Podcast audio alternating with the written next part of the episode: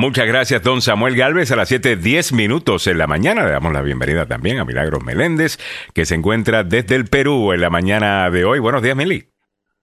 Hola, hola, hola, hola, chicos. Oye, estoy en una parte de Perú eh, bien alta. Ajá. Eh,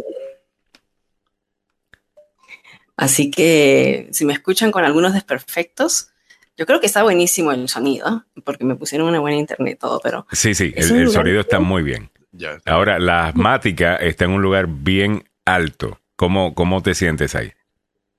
Ah, bueno, ¿sabes qué? Me chocó un poco. Mm. Me chocó un poco eh, el- la falta de oxígeno, Mm. pero no, yo traje mis aparatitos, no traje mi nebulizador, pero sí traje otras cosas más. Tengo mucha luz aquí. All right, Este, sí. Pero está muy lindo. ¿Sabes qué son? Hay aguas termales. Ay, qué rico. Es- ¿Cómo es se llama? ¿Cómo sí. se llama el lugar? Churín. Churín. Churín, Churín. Estoy Churín. haciendo mi lista de lugares donde Milagros Meléndez me ha dicho que me va a llevar a Perú a- y todavía no me han llevado. Eh, Mira, es que la primera es Cusco. O sea, yo no te puedo llevar a, a ningún sitio si no, si no es a Cusco primero. bueno, yo con gusto. Bueno, vamos a comenzar a las 7 y 11 minutos en la mañana con lo que está pasando. Bueno, eh, obviamente todos conocemos lo que estamos en este medio, específicamente cuando transmitimos en vivo a través de redes sociales, eh, de que algunas veces hay problemas técnicos. Oye, Eh, Lo sabemos. Pero wow, en el lanzamiento oficial de una campaña que sea tan desastrosa como le fue a Ron DeSantis ayer en Twitter y a Elon Musk eh, también, que según ellos había tanta gente allí y sí hubo más de un millón de personas conectadas para ver el anuncio de Ron DeSantis anoche en Twitter o ayer en Twitter. Y aparentemente era demasiada gente para los servidores de Twitter. Alguna gente dice eso no es cierto. El, el Twitter Space, que es como se le llaman a estos cuartos dentro de Twitter, donde uno puede hacer hasta lo que sería básicamente un programa de radio, porque solamente vos lo, lo que se escucha. El de la BBC, eh, por ejemplo, algunas veces tiene más de un millón de personas eh, escuchando el en vivo o el live stream de la BBC Radio. Y no se cae. Y de repente el de Ron DeSantis empezó con 700 mil, bajó a 300 mil, debido a que tanta gente no se podía conectar. Bueno, fue un desastre definitivamente y le están llamando Ron Desastre a Ron DeSantis en la es mañana. que le cae hoy. muy bien, le cae muy bien ahora, porque ¿cómo Alejandro, o sea, Twitter, estás Mm. hablando de una plataforma que tuvo que haber tenido previsto todo esto, por un lado, eh, y dicen que los primeros, yo no lo escuché todo, simplemente vamos a repetir lo que dice aquí en, en The Washington Post.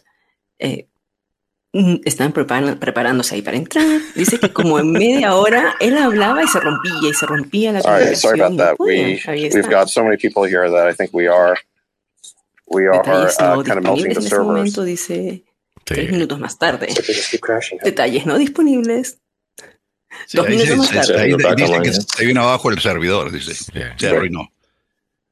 Um, Esta all es la right, well, it's de certainly uh, Vamos a an, an incredible honor to uh, have Governor DeSantis uh, make this uh, stark announcement. Yo no lo escucho. It's, uh, can are you there? Can you hear us? I think you. Broke, I'm All right, here. I know. I think I think you broke the internet there. We had over half a million people. Oh in Bueno, Twitter ellos se space. van a ir con. And it was eh, growing by we, like broke, 50,000. we broke the internet. Eh, fue tanta gente conectándose. ¿Hay algo cierto de eso? Definitivamente, había mucha gente conectándose. Eh, mucho interés, sin duda, no digo que no. Pero hay otros espacios que aparentemente reciben más de un millón eh, de personas y, y no se caen. O sea, Bien. Ahora, no sé, eh, si hubiese sido Donald Trump que le hubiera pasado esto, y ustedes saben que hubiera, se hubiese inventado una historia de que eh, sus contrincantes, los Clintons o Biden, le hackeó el sistema y lo tumbaron, tal cosa. Eh, Ron DeSantis simplemente dijo, mira, hay demasiada gente conectándose. Pero ah, ahí está. Me parece karma, como dice Lenca Mendoza, eh, para el gobernador de la Florida.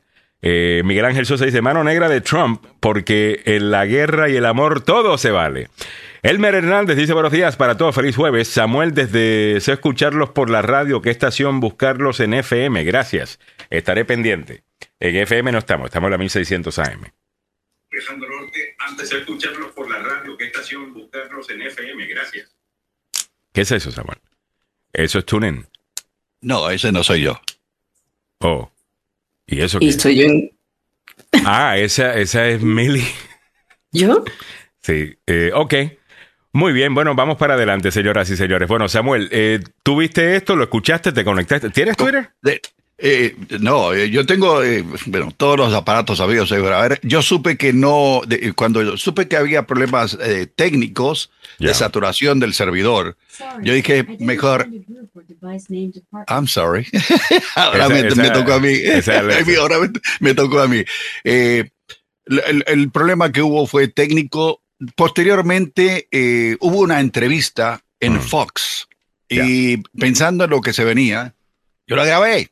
Ujú. Y ahí dice, ah, nos tocó eh, una gran cantidad, se nos vino abajo, bla, bla, bla, bla, bla. Y, y comenzó la plática. distinguishes you from, from the other candidates? Are there policy differences or is it more about electability and how you would implement Eso es Fox News anoche, la entrevista de Ron San- DeSantis. Con Trey Gowdy, ¿no? El ex congresista Well, que why ahora. now? I think it's because the country's going in the wrong direction. We have another four years of the Biden administration. Uh, I think some of the damage is going to be irreversible. Uh, Ok, ah, después de todo esto, eh, Alex, esta mañana estaban dando algunos detalles sobre las encuestas antes y después del anuncio. Lo curioso es que yo pensé, y, y lo digo con toda honestidad, Ya hicieron una encuesta tan rápido después del anuncio, que fue ayer Oh, en yeah. la tarde. Oh, yeah. Oh, Mm. yeah. Oh, yeah. Ok. Después del anuncio, yo pensé que eh, DeSantis iba a comenzar a subir rápidamente para llegar a algún punto en que, bueno, tenga un apoyo por lo menos del 50% del 100 que tiene en estos momentos Donald Trump. Después de un lanzamiento. Lo. Claro, yo pensé que iba. Llegar inmediatamente, subir 30 puntos en una encuesta. En un día. Sí, yo, No, ¿cómo yo a pensé, yo pensé, pero ¿sabe qué? Él está en 20%, mientras que eh, Donald Trump está en 50 y pico. No Ya. le fue bien. No le fue bien. El inicio no le fue bien. Yo creo que todavía No- no, sabemos eso, eh, sinceramente. Eh, y yo sé que hay un montón de narrativas que se van a formar a- a- alrededor de esto. Eh, yo Ya. me puse a leer los comentarios, definitivamente que mucha gente lo que escuchó, por lo menos en Twitter, era, Ya. mire, para mí que esto es básicamente lo que Donald Trump está ofreciendo, mejor me quedo con Trump. Es lo que muchos estaban diciendo. Sí habían Exacto. otras personas que estaban diciendo, él es mejor manager que Donald Trump. Porque a diferencia de Donald Trump, las cosas que él prometió en Florida, usted puede estar de acuerdo o desacuerdo con ellas, las logró pasar por la legislatura. ¿Verdad? Se convirtió en ley. No era solamente un discurso como el de Donald Trump. I'm going to build the wall. Did he build Yeah. the wall? He didn't build no wall. Eh, si, si, you know, ahora habla de we're going to finish the wall. Mire, ustedes Yeah. hicieron si acaso una milla y pico de, de, de- de muro. Usted, usted no cumplió esa promesa para sus votantes. So, yo creo que por ahí va la cosa. Ahora, Ron DeSantis, yo no sé, eh, no, a menos que Donald Trump realmente empiece a bajar debido a que la gente no lo vea viable debido a sus problemas legales, Mm. no sé para qué irte con, con el con limitación cuando tienes el original.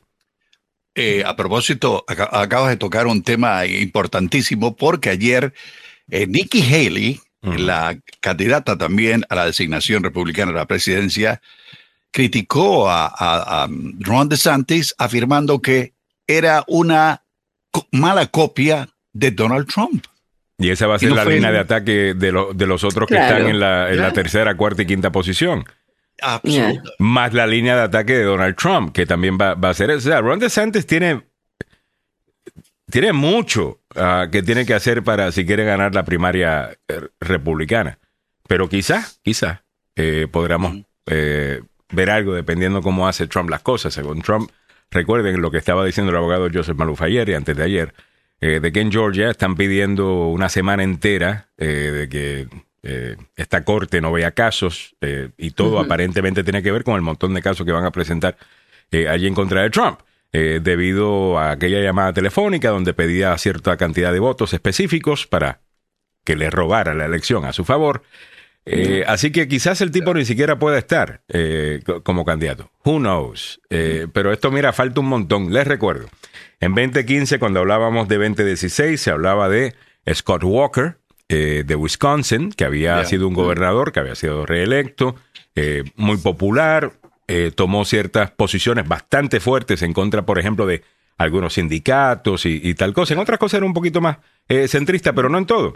Y decían, bueno, es que este es el que... Y ya manejó bien el estado de Wisconsin. Wisconsin estaba eh, siendo visto como un estado que podría irse para cualquier lado, precisamente porque había gobernado ese gobernador republicano por dos términos. ¿Y qué hizo Scott Walker?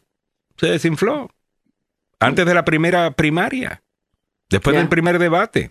La otra persona era Jeb Bush. Jeb no, no, no, Bush, no. Jeb Bush va a ser, este es, olvídate. ¿Qué pasó?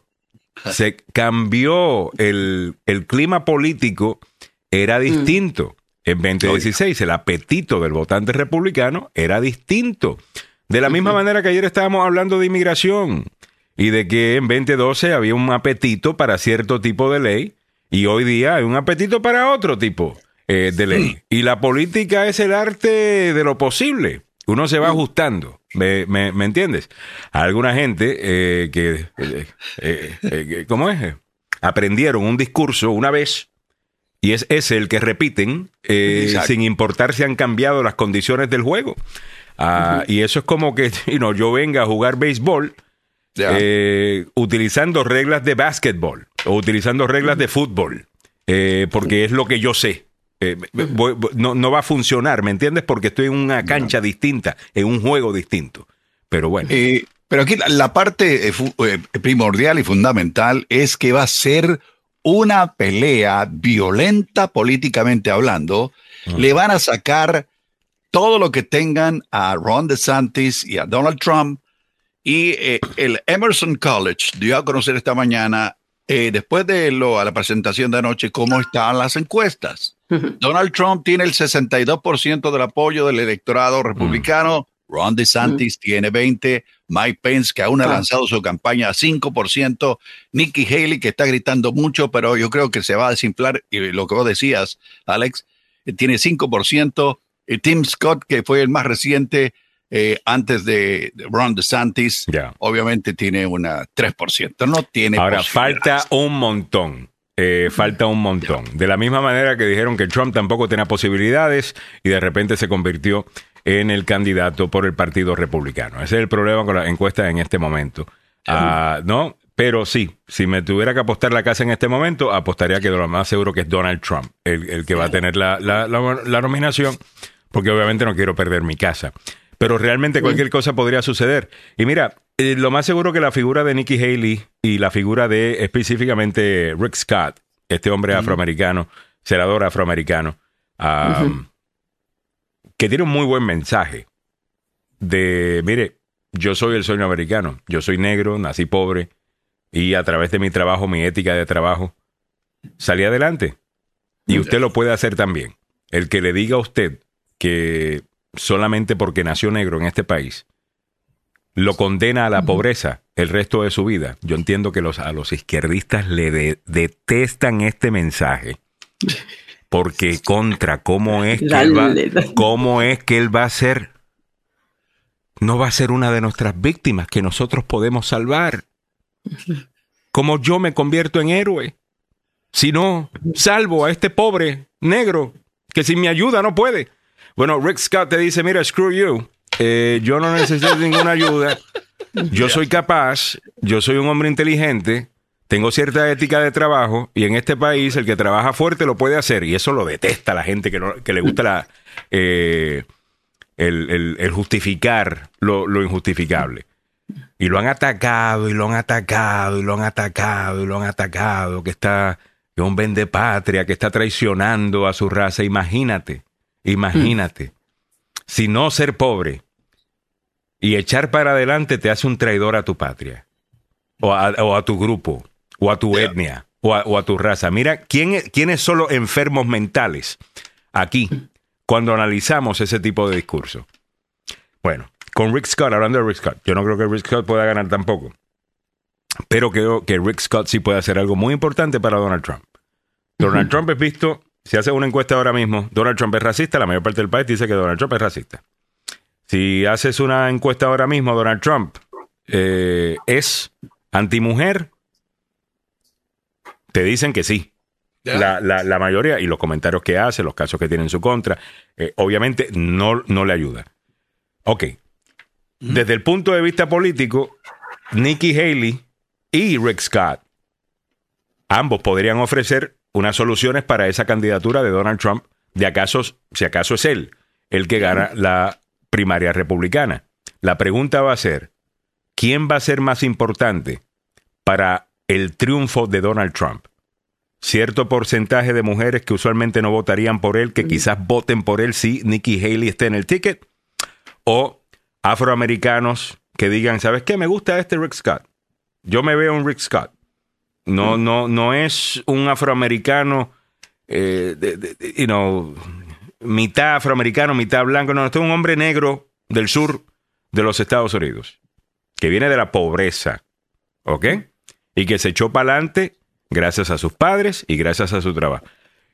Y si le puedes quitar 2%, 3% del voto que usualmente los demócratas reciben del partido de la comunidad afroamericana, que es abrumadoramente eh, demócrata, el cálculo que van a hacer es ese. ¿Quién nos da la victoria? Va, a ser un poquito más de los afroamericanos, un poquito más de, las mujeres, y ahí te puedes dar cuenta quién podría ser la vicepresidenta o vicepresidente de, Donald Trump. Y si usted está basando su análisis en la narrativa de MSNBC y la narrativa de algunos medios de que, bueno, Donald Trump simplemente es un racista que odia a los negros, que si esto, que si lo otro, Donald Trump no tiene valores. Él no valora nada más que ganar. Si le dicen que poniendo a Rick Scott puede, a, digo, a, Tim, Scott. perdón, eh, puede ganar, va a poner a Tim Scott. Si le dicen que puede ganar con Nikki Haley, va a poner a Nikki Haley. Él no tiene valores. Este hombre no, no, no, hay nada que tú puedas decir, ah, yo sé cómo este tipo va a actuar. Sí, yo lo dije el otro día, él se mueve en función a, la, lo que es marketing, lo que es, lo que es venta. Entonces, lo que más le conviene en venta, él tiene, él no tiene problema, él no se casa con nadie y como lo hemos dicho y sabemos aquí que por background, eh, él no tiene partido porque apoyó muchísimo a los demócratas. Ah, él daba dinero a los demócratas anteriormente. no, él tiene partido, tiene partido. ¿Sabe cómo se llama el partido? se llama Donald Trump. That's right. y, antes de 2016, ¿se acuerdan ustedes que él también se había lanzado?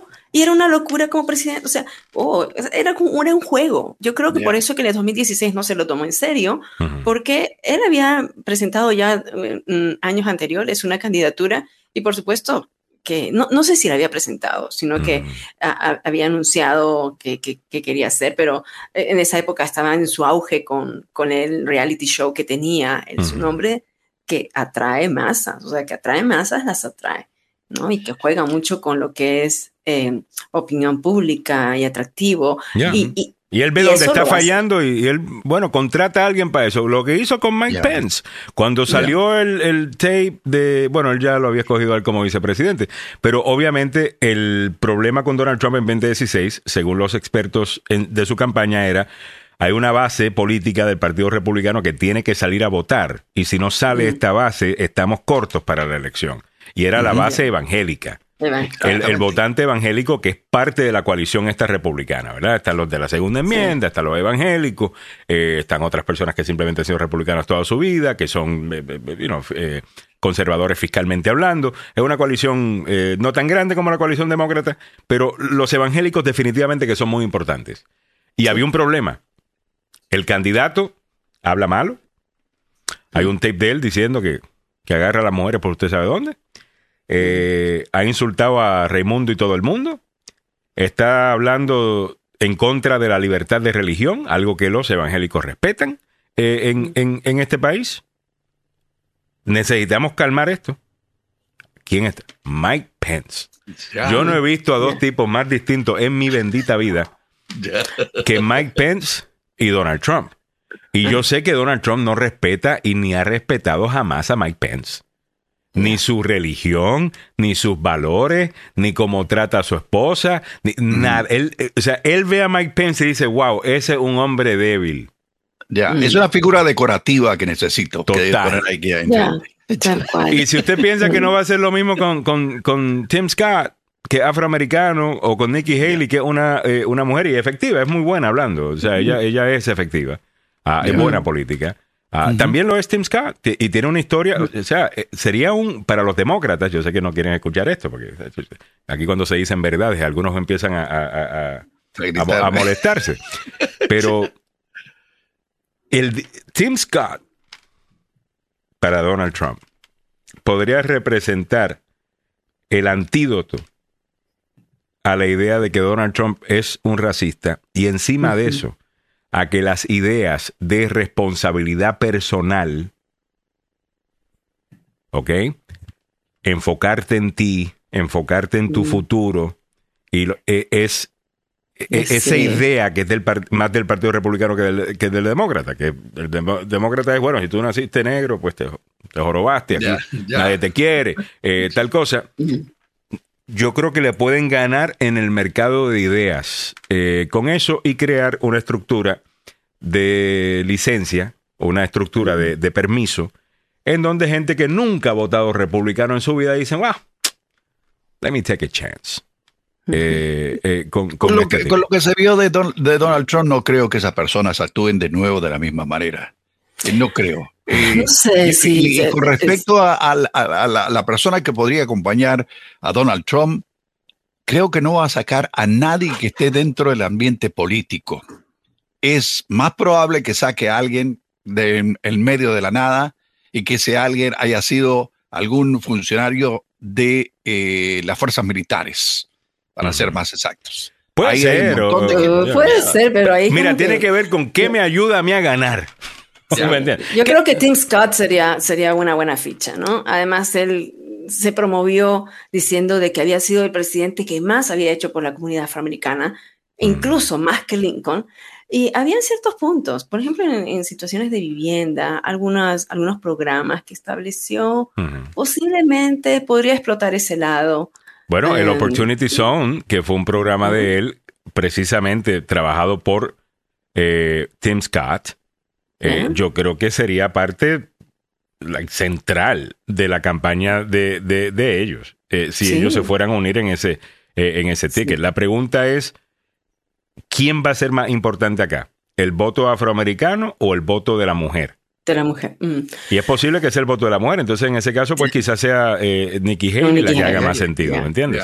Además que imagínate a Nikki Haley en un debate con Kamala Harris. No, Ah, por supuesto. Claro. Interesante, ¿ah? Interesante. Se la come con zapatos. Se la Aunque, come que- viva. digo, pero o sea, Yo no sé, mira, o sea, Kamala Harris ha hecho tan mal ejecutando cosas, pero durante la campaña presidencial, ella tenía buena, o sea, era bien agresiva, era bien agresiva, siendo abogada, siendo litigante. Yo me he quedado sorprendida de la manera como actúa, porque eh, durante la, vimos a una Kamala Harris en unas primarias que era bien aguerrida, elocuente y sí, te agarraba cosas también, eh, creo yo, Traidora, Sutilmente ¿no? te clavaba. yo, yo, yo no sé, yo no sé si lo hubiera escogido Biden como, o sea, sí, sí, imagínate ya poniéndome los zapatos de Biden. O sea, voy a agarrar a la que eh, mi contrincante era amiga de mi hijo que murió y, y siendo amiga. y me atacó deslealmente. y me ataca y me da un, le dio como se dice, es una llave, una llave sucia. Eso fue sucio. Ya, utilizó Y el race card eh, en contra de, de- de Joe Biden. Eh, Total. Eh, y eso a mí me parece tan, tan vago. Eh, no, no tenemos que argumentar basado en hechos, en datos, es, es todo esto políticas de identidad. Y sinceramente creo que el Partido Demócrata tiene grandes problemas con eso. Bueno, son críticas constructivas, no se me ofendan, ¿ok? 7.34 minutos en la mañana. Eh, estamos de acuerdo en algo, Donald Trump no debería ganar eh, esta próxima elección. Y no sé si vieron algo eh, más. ¿Viste cuál ha sido la línea de ataque en contra de Ron DeSantis? La línea de ataque en contra de Ron DeSantis, además de que es una copia mía y, el, y el resto, en cuanto a, a política se refiere, en cuanto a, a policy making. Oye, Donald Trump suena como un demócrata.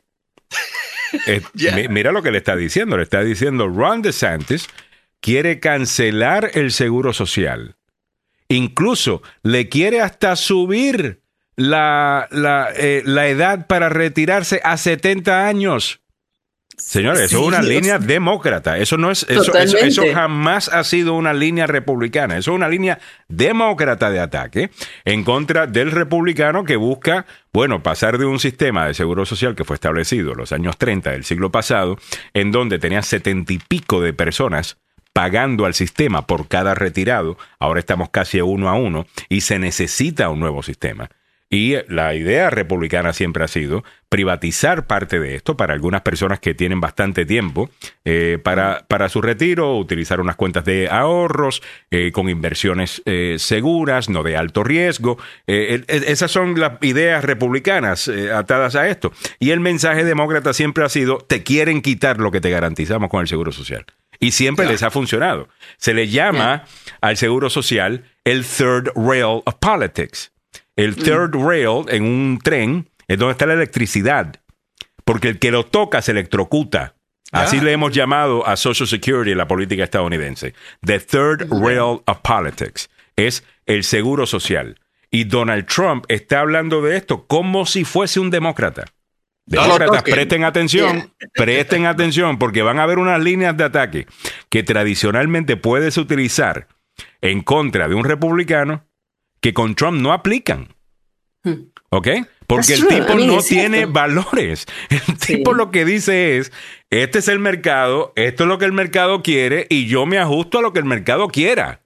Y el mercado, ahí es- esto es muy, es muy astuto de su parte porque eh, en Florida, estamos hablando de Florida, la Mm. comunidad senior, la comunidad que es jubilada y muchos de otros estados que van a Florida para jubilarse. Ya. Es una comunidad, los jubilados, y esto está comprobado, los que más votan en las primarias son los jubilados. Ya. O sea, ¿Es esto así? es así. Los jubilados son los más comprometidos con el voto. Entonces está ahí marcándole a los jubilados, mira, te van a quitar tu Medicare en un estado, en Florida, porque también Florida es un estado importante. Eh, para, para- para- en las 20 elecciones. votos electorales, vaya. Imagínate. Ya. Entonces, y, y a nivel general, igualmente en las primarias, como dije, los ancianos, los, las personas, no digo ancianos, me van a matar si digo que ancianos son 65 años para arriba. Ya. Bueno, ya me falta. No, no son ya ancianos. Eh, No son ancianos, no son no, ancianos. son estos teenagers de 65 años. Son- no, Eh, imagínate, me faltan 12 años nomás para llegar ahí. eh, bueno, y te llamaremos con gusto Voy a anciana. odiar. Marcelo- voy a odiar me- Marcelo Morano dice Alejandro, de seguro pone a uno de sus hijos y se ganan no, no lo sacan más de la Casa Blanca. Yo estoy, yo estoy claro contigo, Ajá. Marcelo, que ese sería el plan. Eh, Miguel Ángel Sosa dice la desgreña la primera, hablando de Kamala Harris en versus eh, Nikki Haley en un debate. Cristian Arias, Donald Trump quería hacer un petro, eh, quería hacer un petro en Colombia. Eh, Luis Koch, ese Trump nos tiene con mucha ansiedad, pero Dios es grande y nos protegerá. Y a Trump que se lo lleve el diablo. Gracias, Luis. Creo que mucha gente está de acuerdo contigo. Gracias, Miguel Ángel añade. Trump por dinero vende hasta cuerpo. Sus partidos es la ambición total. Y eso hay que entenderlo, porque un líder populista eh, como ese te presenta un montón de problemas. El tipo viene y se posiciona en la posición más, literalmente, popular, populista, en la posición más popular sobre cada cosa. ¿Ves? Él, él no está corriendo como un republicano. Él está corriendo como un qué sé yo qué. Entiéndalo. Eh, que yo pues tomo la posición popular en todos los temas. En seguro social sueno como un demócrata. En inmigración sueno como un republicano. En cuanto al tema de los transgéneros, yo voy a no permitir a nivel eh, eh, Estados Unidos que se puedan hacer operaciones de cambio de género a, a personas menores de 18 años. Y usted dirá, pero bueno, Alejandro, la mayor parte del país está de acuerdo con eso. La peor, la mayor parte del país dice que hacer estas operaciones a niños menores, a niños menores de 18 años es, eh, es un disparate. Ah, y, eso que ni siquiera hemos llegado todavía a analizar el tema para ver cuánto billete hace la industria que vende este tipo de operación. Y si lo que estamos es utilizando a niños como simplemente una manera de hacer más plata eh, eh, con, con- con algo. En el día de hoy hay una demanda, creo que es esto en España, te lo había enviado En España, eh, sí. por correo, de un joven que era niño. Una joven, bueno. Una Sí. joven era, eh, había nacido niño eh, a los 16 años, va al doctor, le dice, mira, el problema que tú tienes es que tú estás en el cuerpo equivocado. Sí. ¿Ok? Eh, ok, no hay problema. Aparentemente lo convencieron, según él, de que se cambiara de sexo. Y se cambió de sexo. Ahora tiene 26 años, creo, dice la, la, la demanda. 24. 24 años, se arrepiente de haberlo hecho y quiere cambiarse de vuelta.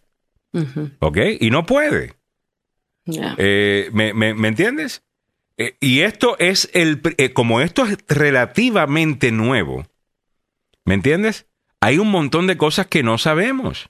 Y los extremistas eh, en este tema te han dicho que cualquiera que cuestione esto, ah, no, no, tú eres un transfóbico. Eh, ok. Eh, entonces no se puede cuestionar nada sobre esto. Bueno, sigan para adelante, que ese temita te lo va a agarrar Donald Trump y con eso va a ser una coalición de gente que dice, contra, el tipo me cae mal. Pero mira, en Seguro Social me lo quiere proteger. En el tema de estas operaciones para niños, estoy de acuerdo con él. En el tema de inmigración, pues no me gusta cómo habla, pero por lo menos va a poner orden ahí en la, eh, eh, en la, en la, en la frontera. La frontera. La guerra con Ucrania, bueno, al final del día nos está gastando, nos está costando un montón de dinero y eso no, al final del día no es problema nuestro. Si se lo dan a Rusia, pues se lo dan a Rusia. Eso no es problema mío. Y él va creando una esa coalición. Cuidado, señores. Cuidado. ¿Ustedes quieren ganar un argumento o quieren ganar una campaña política? Cuidado, que después se monta Sí. ese desgraciado ahí y hace, y esta vez sí es exitoso con su golpe de Estado y nos jorobamos. Sí, o es sea, de eso eh, que eh, estamos esto- hablando. Esto, ¿no? Las batallas culturales. Déjame ponerte, Alejandro, el- la demanda que, de la demanda que están hablando de esta joven gallega en España. Eh, este es un noticiero español. que habla sobre eso. 300.000 euros. ¿eh? Cuando tenía 16 años, esta chica empieza el tratamiento para ser un chico, Lucía Fernández, y ahora dice que está arrepentida. Pues sí, Sandra, ella se llama Susana, no estaba bien, va al psicólogo y le dicen que lo que le pasa es que es un chico en un cuerpo de mujer, así que a los 16 años inicia el proceso de cambio.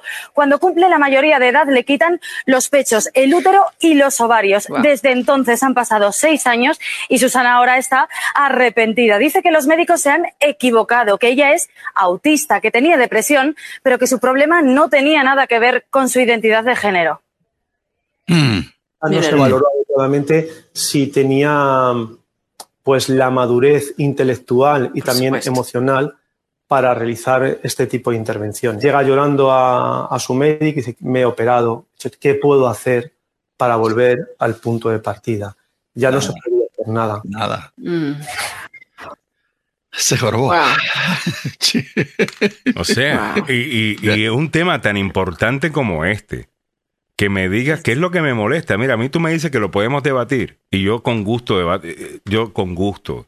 Te acepto tu argumento, lo hablo contigo, pero a mí lo que me hierve la sangre es que me digas que ni siquiera lo puedo debatir, que ni siquiera lo puedo hablar. No puedo hacer preguntas sobre esto, lo tengo que aceptar, punto y se acabó. Y si no lo acepto, tengo, me ponen un ista o me ponen un, un fóbico, o transfóbico. Y eso lo único que causa, lo único que causa, como en cualquier relación, si usted se- está en una relación y si usted se está quejando de algo y le dicen que usted no tiene nada que quejarse, ¿verdad? Eso se llama Ah, dismissal, right? Dismissiveness. Right? Ya. Eh, tú eventualmente te quedas callado. Pero Sí. poquito a poco, poquito a poco, tú te vas alejando y alejando y alejando y alejando. Y después le dicen, ay, no sé qué pasó. Se acabó el amor. bueno, cariño, Está pues. te estoy queriendo decir hace rato que aquí hay un problema. ¿Tú no me quieres escuchar? Eh, Y después vienen y se te van con Donald Trump. O se te van Claro. con un Ron DeSantis. Es como la tortura china, ¿no? La tortura china que va de gotita en gotita. Ah, sí. La tortura china no viene de golpe, cuando es- no, es solo de golpe, es una y otra y otra. Es, esto es lo que estamos mirando en la política. Es por un lado, por otro lado, poco a poco, donde hay ya un... eh, al principio es como que, oh, una sorpresa. No, no puede existir eso. O sea, estos tipos de grupos, ¿no? Después ya te empieza como el asombro y ahí después es el disgust, ¿no? El, el rechazo. Total. Ya llegas a un momento que estás en rechazo y ahí, te vas. Y cuando uno ya es inmune o inmut, ya no se conmueve de lo que está mirando, es porque simplemente se hartó, se cansó y dejó eso y se va con, Pues con- lo mismo pasa en la política. Mira, esa, esas montón, ese montón de encuestas que estaban equivocadas en 2016. Bueno, si tú le dices a la persona, si tú demonizas a la persona simplemente por apoyar a un candidato, ¿verdad? Pues esa persona sabe eso. Pues se lo va a quedar calladito. Y públicamente va a decir una cosa y en privado va a hacer otra. Entonces, públicamente, cuando está en el teléfono, llama a la encuestadora. ¿Y usted cómo va a votar en contra de Trump? Y están sus hijas ahí, sus hijos ahí, su esposa ahí. Ah, no, en contra de Trump. Yo voy a votar por, por, por Biden, porque tú sabes que en el momento que digas Trump, las dos hijas tuyas te van a caer a palo. Eh, el- el- el- eh, tu esposa también. Eh, true, bebé, true. o sea, tú dices, Biden, yo prefiero diez mil veces darle espacio a la gente para que opine como quiera, porque mientras está opinando me está dando información a mí. ¿Me entiendes? Yo me puedo preparar para eso porque estás cómodo, puedes opinar y ya yo sé Ah. con lo que estoy lidiando. Ya me estás dando tus argumentos. Y ahora yo puedo preparar un argumento para persuadirte. Eh, ¿me, me entiendes? Cuando tú le dices a la gente, cállate, esto no se puede hablar, no se puede discutir ni debatir, la gente usualmente se calla y se lo deja adentro. Y ahora tú pierdes la oportunidad de tener acceso a su mente.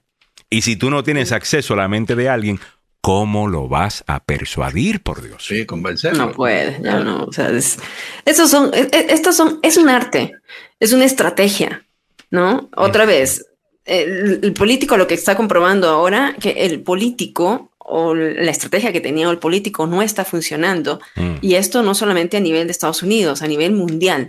Ya. Esa estrategia tiene que cortarse. Lo que está funcionando son las otras estrategias. La estrategia del que vende, la estrategia del que eh, eh, eh, eh, vende imagen. Ya. ¿no? Vende imagen, ideas, ¿no? Ah, y, y creo que ahí tiene que entrar. Por eso eh, en otros países estamos mirando que personas que no son políticas son las que están ganando las posiciones.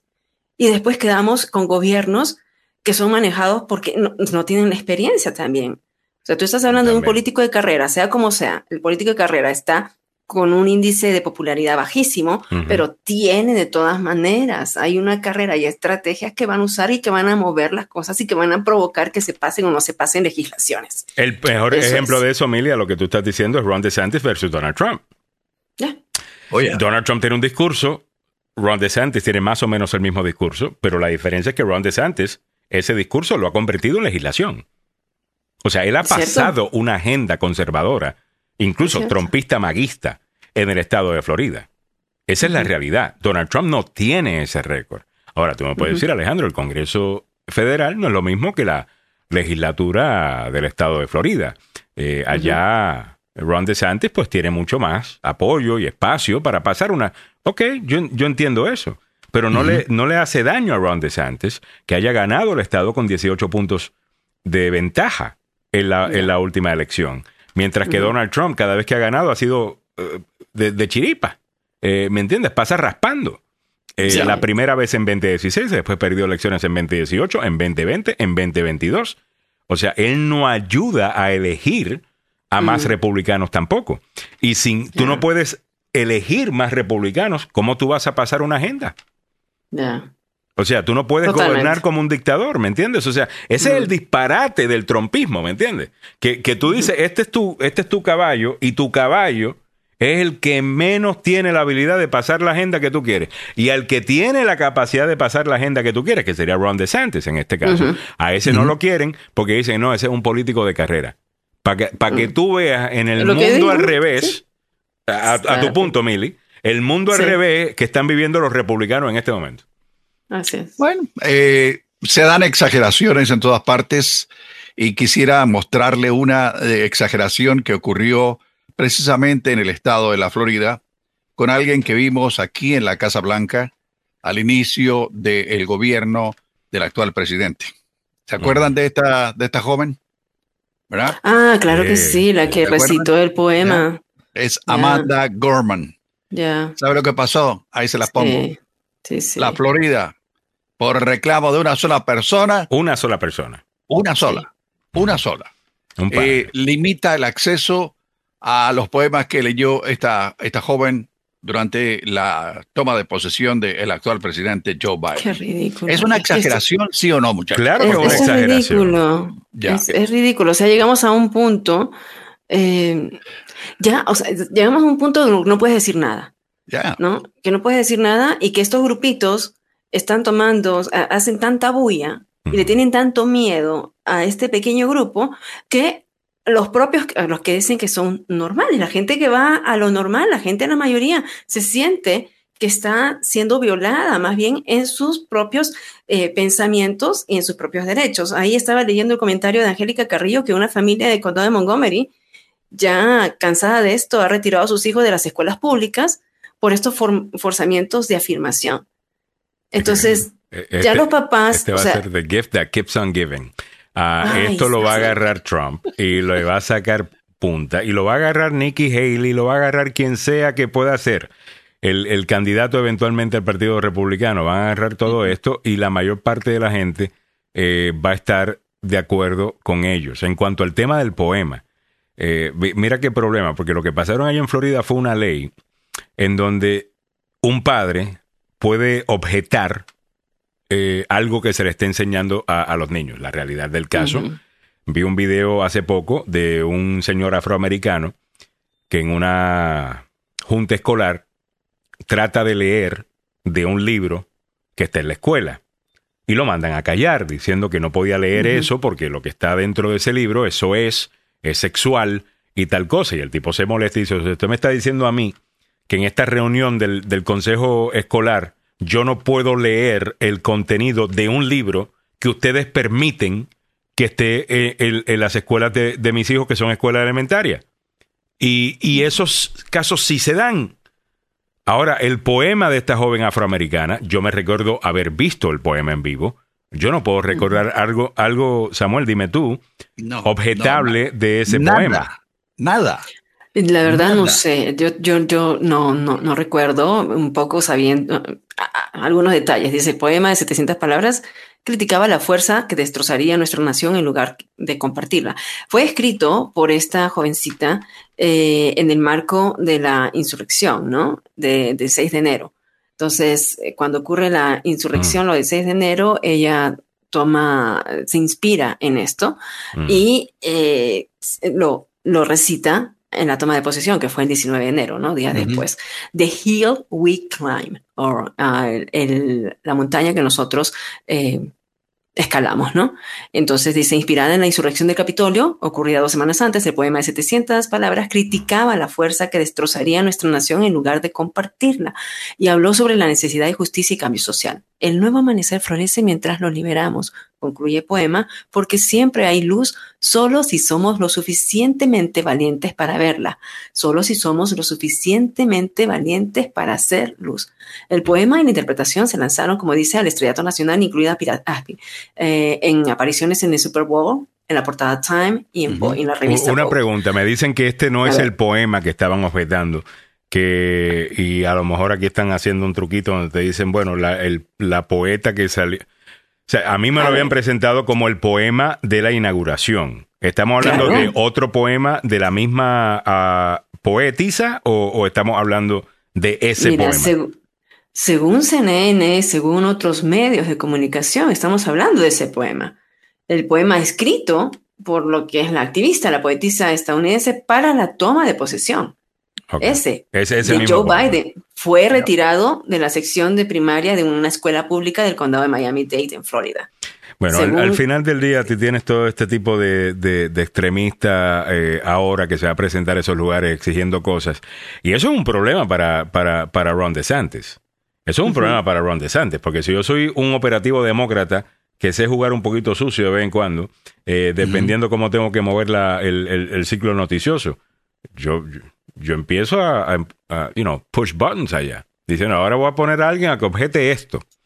y, que, y que lo hagan y empezar a crear una narrativa eh, como a mí me dé la gana sobre, sobre Ron DeSantis. Esto es muy peligroso para el candidato. El hecho que se le haya hecho tan fácil a la gente eh, eliminar algo de, de, las escuelas, me parece, me parece un relajo. Además que, óyeme, dejen a los niños aprender. Mm. Eh, de la misma manera que nos estamos quejando de que si un libro tiene esto, tiene lo otro, ¿por qué no hablamos más de, de cómo lo estamos fallando en matemática? De cómo lo estamos fallando en historia, cómo lo estamos fallando en ciencia. Eh, ¿Por, qué es eso? De eso no se habla. Siempre tiene que ver con estos issues que levantan pasiones. Es casi como que lo que crea ratings es lo que se comenta en los medios. No. Es el contexto, Alex, no puede contexto. ser. ¿Será eso posible? A 7.55 minutos de la mañana estoy bien sarcástico en el día de hoy. Sí, es que es el contexto, te digo. Eh, Lenca Mendoza dice lo que preocupa es que en lugar de avanzar estamos retrocediendo. Esa separación de grupos por etnias, lenguajes, religiones nos lleva a una especie de segregación. Eh, Lenca, tú eres de las mías. Es que eh, así es que me siento yo. Eh. Yo me recuerdo cuando ser progresista significaba vivir en una sociedad que no veía color. Ahora todo el mundo quiere ser parte de un grupo y cada grupo tiene que ser protegido. E- Entonces, e- es casi como que todo el mundo está buscando special status. Eh, ¿me, me entiendes? Ya. Y hay otra gente que ve eso y dice, mire, dejen de estar dividiendo tanto. Si usted quiere pelear en contra del racismo, ¿tú sabes lo que para el racismo? Cuando gente de diferentes razas se unen, Cuando gente de diferentes razas interactúan, se dan cuenta de que no somos tan diferentes, se dan cuenta, como decía John F. Kennedy, que todos respiramos el mismo aire y que todos queremos ver a nuestros hijos progresar. O sea, eso es lo que sucede cuando tú tienes gente de diferentes razas interactuando. ¿Tú sabes cuál es la mejor manera de usted respetar o buscar el respeto de la comunidad general con los gays, la lesbiana, la comunidad transgénero? Conozco una persona gay. Interactúe con una persona gay. Si después de eso usted no cambia su punto de vista sobre estos seres, ¿me entiendes? Entonces a lo mejor usted tiene otro problema. Eh, Pero sinceramente la mayor parte de ellos, gente muy linda, gente muy chula, eh, you know, alegres, eh, you know. Interactuar con personas que piensan distinto a ti es absolutamente importante. Poner a todo el mundo en una, en una isla lo que causa es división. El, el causar división, en mi opinión, es el trabajo del diablo. Ese es, divide y, reinarás. That's right. venir- pues, Y tú, y, y lo que más me molesta de esta izquierda es que te dicen que ellos son los iluminados que están peleando en contra del racismo y a favor de la igualdad, o la nueva palabra de moda, equidad. Eh, y, y no, ustedes son los que están poniendo a aquel a pelear con este, aquel otro a pelear con aquel otro, padre en contra de niño, hombre en contra de la mujer, mujer en contra del hombre, negro en contra del latino, latino en contra del negro, eh, juntos en contra del blanco, el blanco en contra de todo el mundo.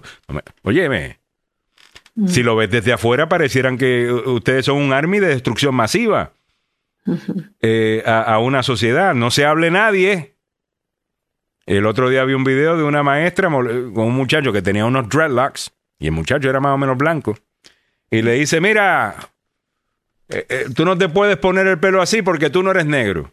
Y eso es apropiación cultural. híjole. La O sea, apropiación, yo tampoco. apropiación cultural es lo más tonto que yo he escuchado en la historia del mundo. Y déjeme explicar por qué. Antes se medían la, la capacidad, eh, la fuerza de un país, por qué tan lejos llevaba su cultura, cuánto su cultura influenciaba a otras culturas. Que alguien quiera emular algo de tu cultura, debería ser contra Orgullo. orgullo. ¿ya? ¿Me entiendes? Pero como eso también te quita el argumento de que todo el mundo está en contra tuya y que todo el mundo es racista. Hay que llamarle otra cosa a alguien que quiere ser como tú, aunque eres de diferente raza. Vamos a llamarle apropiación cultural, un disparate de primera. Un, pero disparate de primera. Ay, sabes que ya, esto me da como que ah, se ve en todas partes. Ah, y, Y tú hablas con ellos y ellos tienen una, una justicia social y, y una Sí. moralidad y ellos son moralmente superior a todo el mundo y, te- y cuando le encuentras un poquito de historia, eh, Pero eh, mira, esto, o sea, uno piensa que esto no existe y que, que estamos nosotros exagerando, ¿no? Yo conversaba aquí en Perú con una amiga Y hablaba de, de esto, les enseñé videos y todo. El, el esposo me decía, no, esa, esa es mentira. O sea, eso es una campaña, eh, es, es una agenda eh, que no, no, no va a nada, que no va a nada. Pero ella, ella dice, mira, no, yo vendo productos, ¿no? Una línea de productos de cosméticos que es muy reconocida a nivel mundial. Mm. Y me dice, y ahora ya nos están educando, nos están entrenando para sacar la línea LGBTQ. O sea, ¿cuál es la línea de cosméticos LGBTQ? ¿Cuál es la diferencia? ¿Cuál es la, es la misma línea? Pero no, como quieren ser inclusivos. Entonces sacan ahora la línea en este, que es una compañía grandísima a nivel mundial, ¿no? Ya tiene esa línea. Y ya lo vimos en Target. En Target pusieron eh, por el mes de Pride, por el mes Sí. de eh, el orgullo eh, de LGBTQ, ponen en, en los anaqueles y, y, y luego ahora ha habido controversia, vienen clientes que se ponen violentos y dicen, oye, ¿por qué está esto aquí? Hay situación difícil. Por seguridad, Que no de sé, los que no empleados, tuvieron que quitarlos ahora y ponerlos a la parte. Yo no sé si eso está bien, sinceramente. O sea, las personas que están destruyendo esas cosas no deberían hacerlo, deberían meterlos presos. No lo deberían hacer. Eh, no lo sin- deberían hacer. sinceramente. Eh, Ya. Porque lo- el, el Pride eh, display en Target, yo lo he visto, eh, de un arcoíris eh, y una cosa. No, no, o sea, cualquiera diría que estén en fotos ahí de, de personas eh, teniendo, qué sé yo, sexo o lo que sea. That's not true. Dice No. solamente Pride y una cosa. O sea, eso no molesta a nadie. Lo que sí, te, lo que sí no podemos negar es que ellos vienen haciendo esto desde antes y no hubo esta reacción.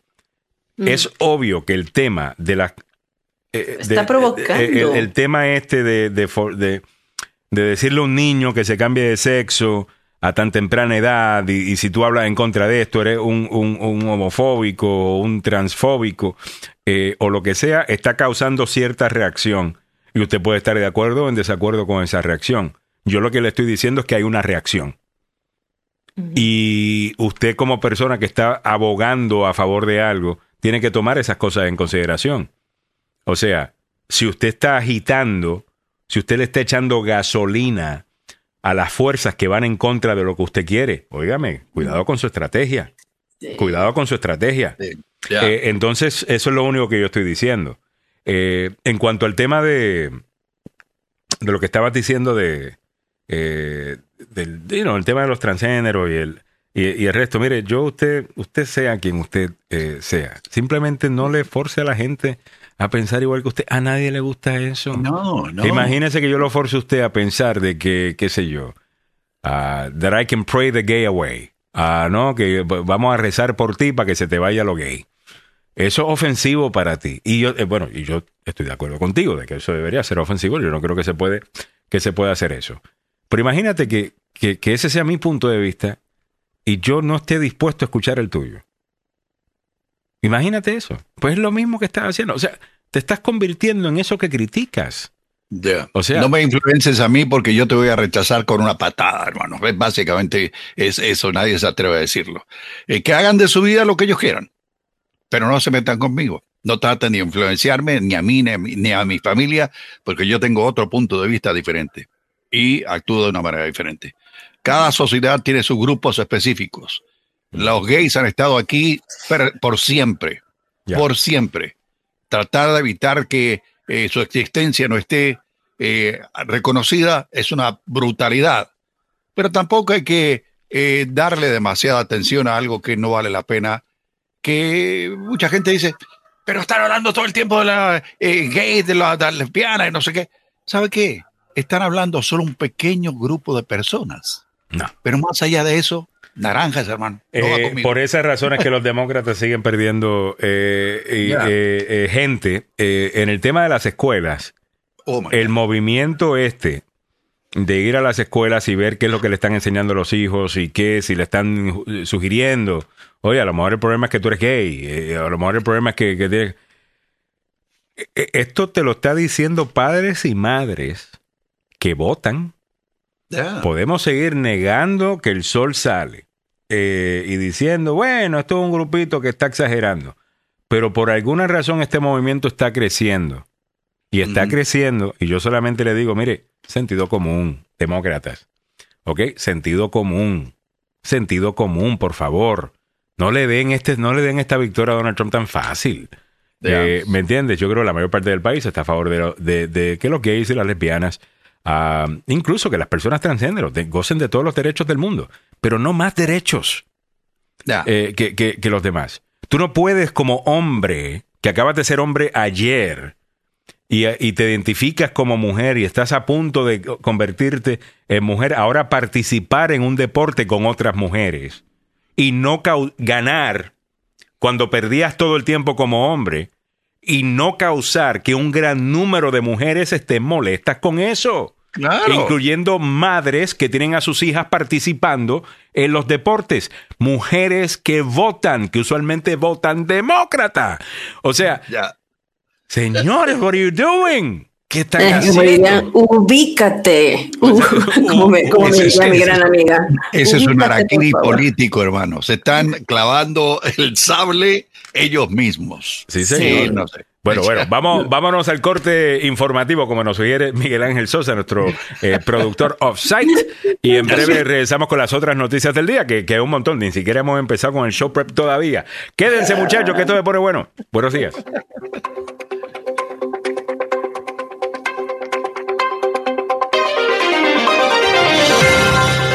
Kevin McCarthy dijo ayer que el estancamiento del techo de la deuda pública no es mi culpa, ya que la Casa Blanca advierte sobre los riesgos económicos.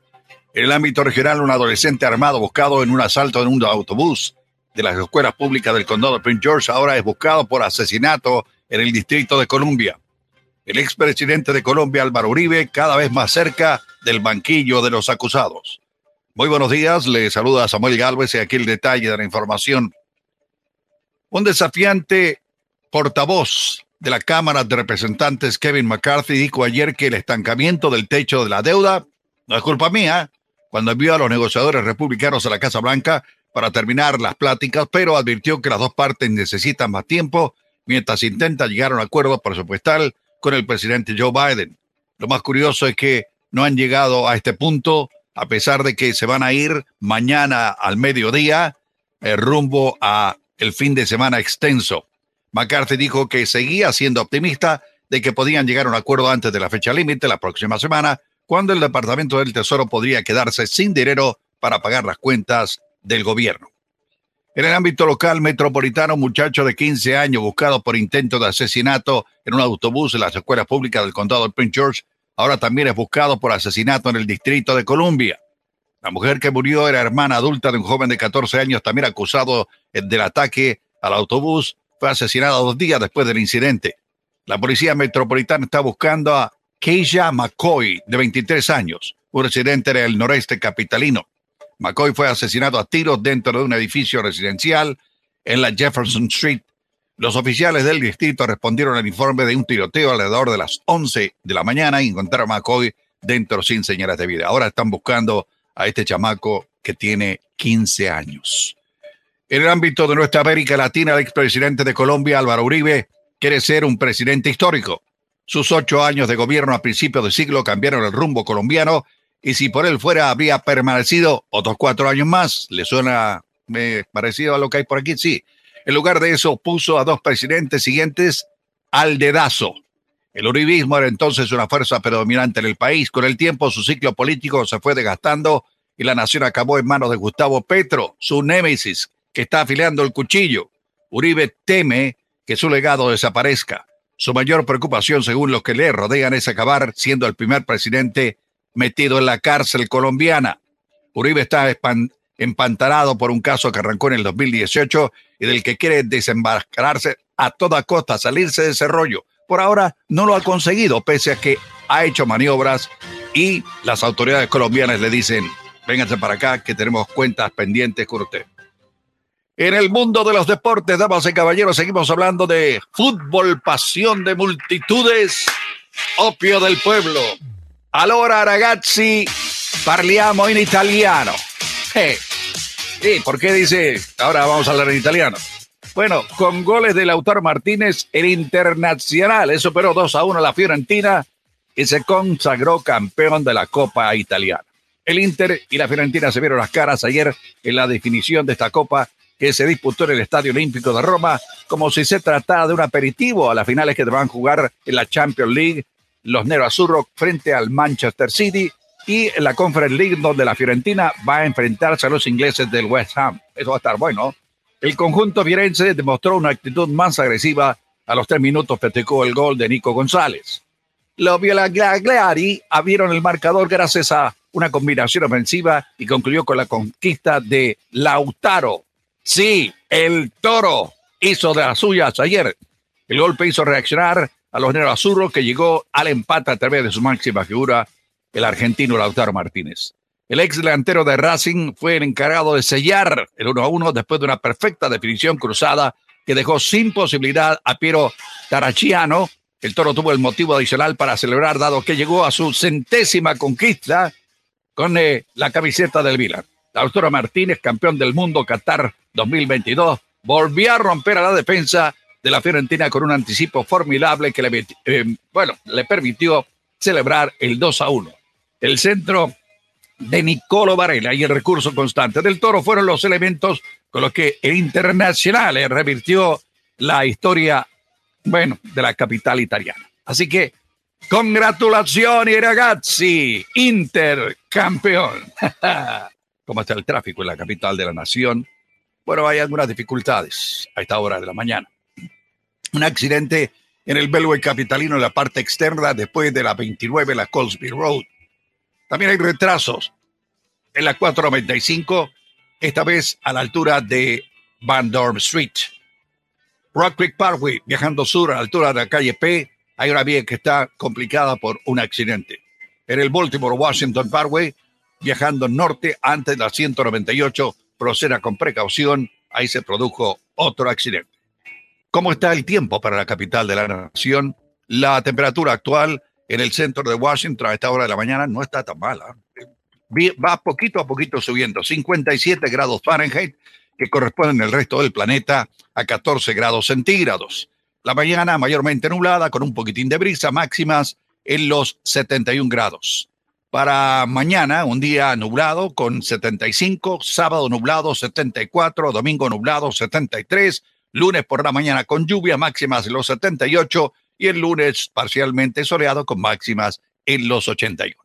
Así están las noticias, los deportes, el tráfico y el tiempo aquí en Agenda Radio DC. Muchas gracias, don Samuel Galvez. A las 8.12 minutos en la mañana comenzamos la segunda hora del show oficialmente y tenemos mucho hasta ahora porque se nos quedó un montón de temas en la pasada hora, así que vamos a comenzar eh, con eso. Quisiera comenzar eh, con algunos de los titulares que vamos a estar trabajando. Te tengo que dar los precios de la gasolina también. Eso es presentado por el abogado Carlos Salvado, salvadolaw.com. Si estás buscando un excelente abogado criminalista, llama al abogado Carlos Salvado. El abogado Carlos Salvado y su oficina tienen una firma legal pues completa. Tienen un departamento de inmigración, tienen un departamento de familias y tienen también un departamento de ley criminal. En ese es que muchas veces nos enfocamos. Si tienes un problema criminal, llama al abogado Carlos Salvado 301-933-1814. Estos son los precios de la gasolina para hoy 25 de mayo. A nivel nacional ha subido un centavo, 3 dólares 57. En DC, 3 dólares 64. En Maryland, 3.49, ahí subió un centavo. En Virginia está igual que ayer, 3.33. En California pagan 4.81. En Texas, 3.13. En Florida, 3.33. Bonito número ese. Y el diésel a nivel nacional 3 dólares 98 centavos está igual. En DC 4.40 ha bajado 2 centavos. En Maryland 3.85 ha, ha bajado un centavo. Y en Virginia 3.84 ha bajado también un centavo. Esto fue presentado por el abogado Carlos Salvado, salvadolaw.com ser acusado en un crimen puede tener consecuencias graves sobre su estatus migratorio. Yo soy el abogado Carlos Salvado y sé cómo ganar en corte. No se declara culpable antes de hablar conmigo. 301-933-1814. Bueno, Meli, sin acuerdo sobre el techo de la deuda, crece la preocupación de los demócratas por el enfoque de la Casa Blanca en las conversaciones. Parece que los demócratas de la Cámara de Representantes mm. dicen que quieren más visibilidad de lo que se está discutiendo y una reacción más agresiva de Biden contra los republicanos. Parece que algunos demócratas tienen miedo de que Biden, siendo el centrista que es, eh, vaya a dar demasiado de lo que están pidiendo los, los republicanos. A ver. Sí, esto es lo que hemos visto, ¿no? Durante toda la semana ha sido la noticia de que si se llega o no se llega al acuerdo. A este punto es eh, The Washington Post que hace este análisis diciendo que los demócratas están eh, con ese temor, que quieren más visibilidad de lo que se está discutiendo y, y, están expresando su frustración por el enfoque del presidente Biden para negociar un acuerdo del techo de deuda con los republicanos. O sea, están preocupados de que sus prioridades no estén siendo defendidas con la suficiente agresividad que se requiere y que Biden no haya rechazado públicamente con más fuerzas las demandas republicanas. Que las demandas republicanas, por supuesto, que son que cortar programas, ¿no? Y, poner ciertos requisitos que van en contra de lo que los demócratas habían aprobado. Por ejemplo, en una interacción que no se había reportado anteriormente, la representante Sheila Jackson Lee, eh, que es la demócrata de Texas, quien ha servido en la Cámara durante más de 30 años, ¿no? Casi 30 años, alentó al líder de la minoría, eh, Jeffries también, de, es un demócrata de Nueva York,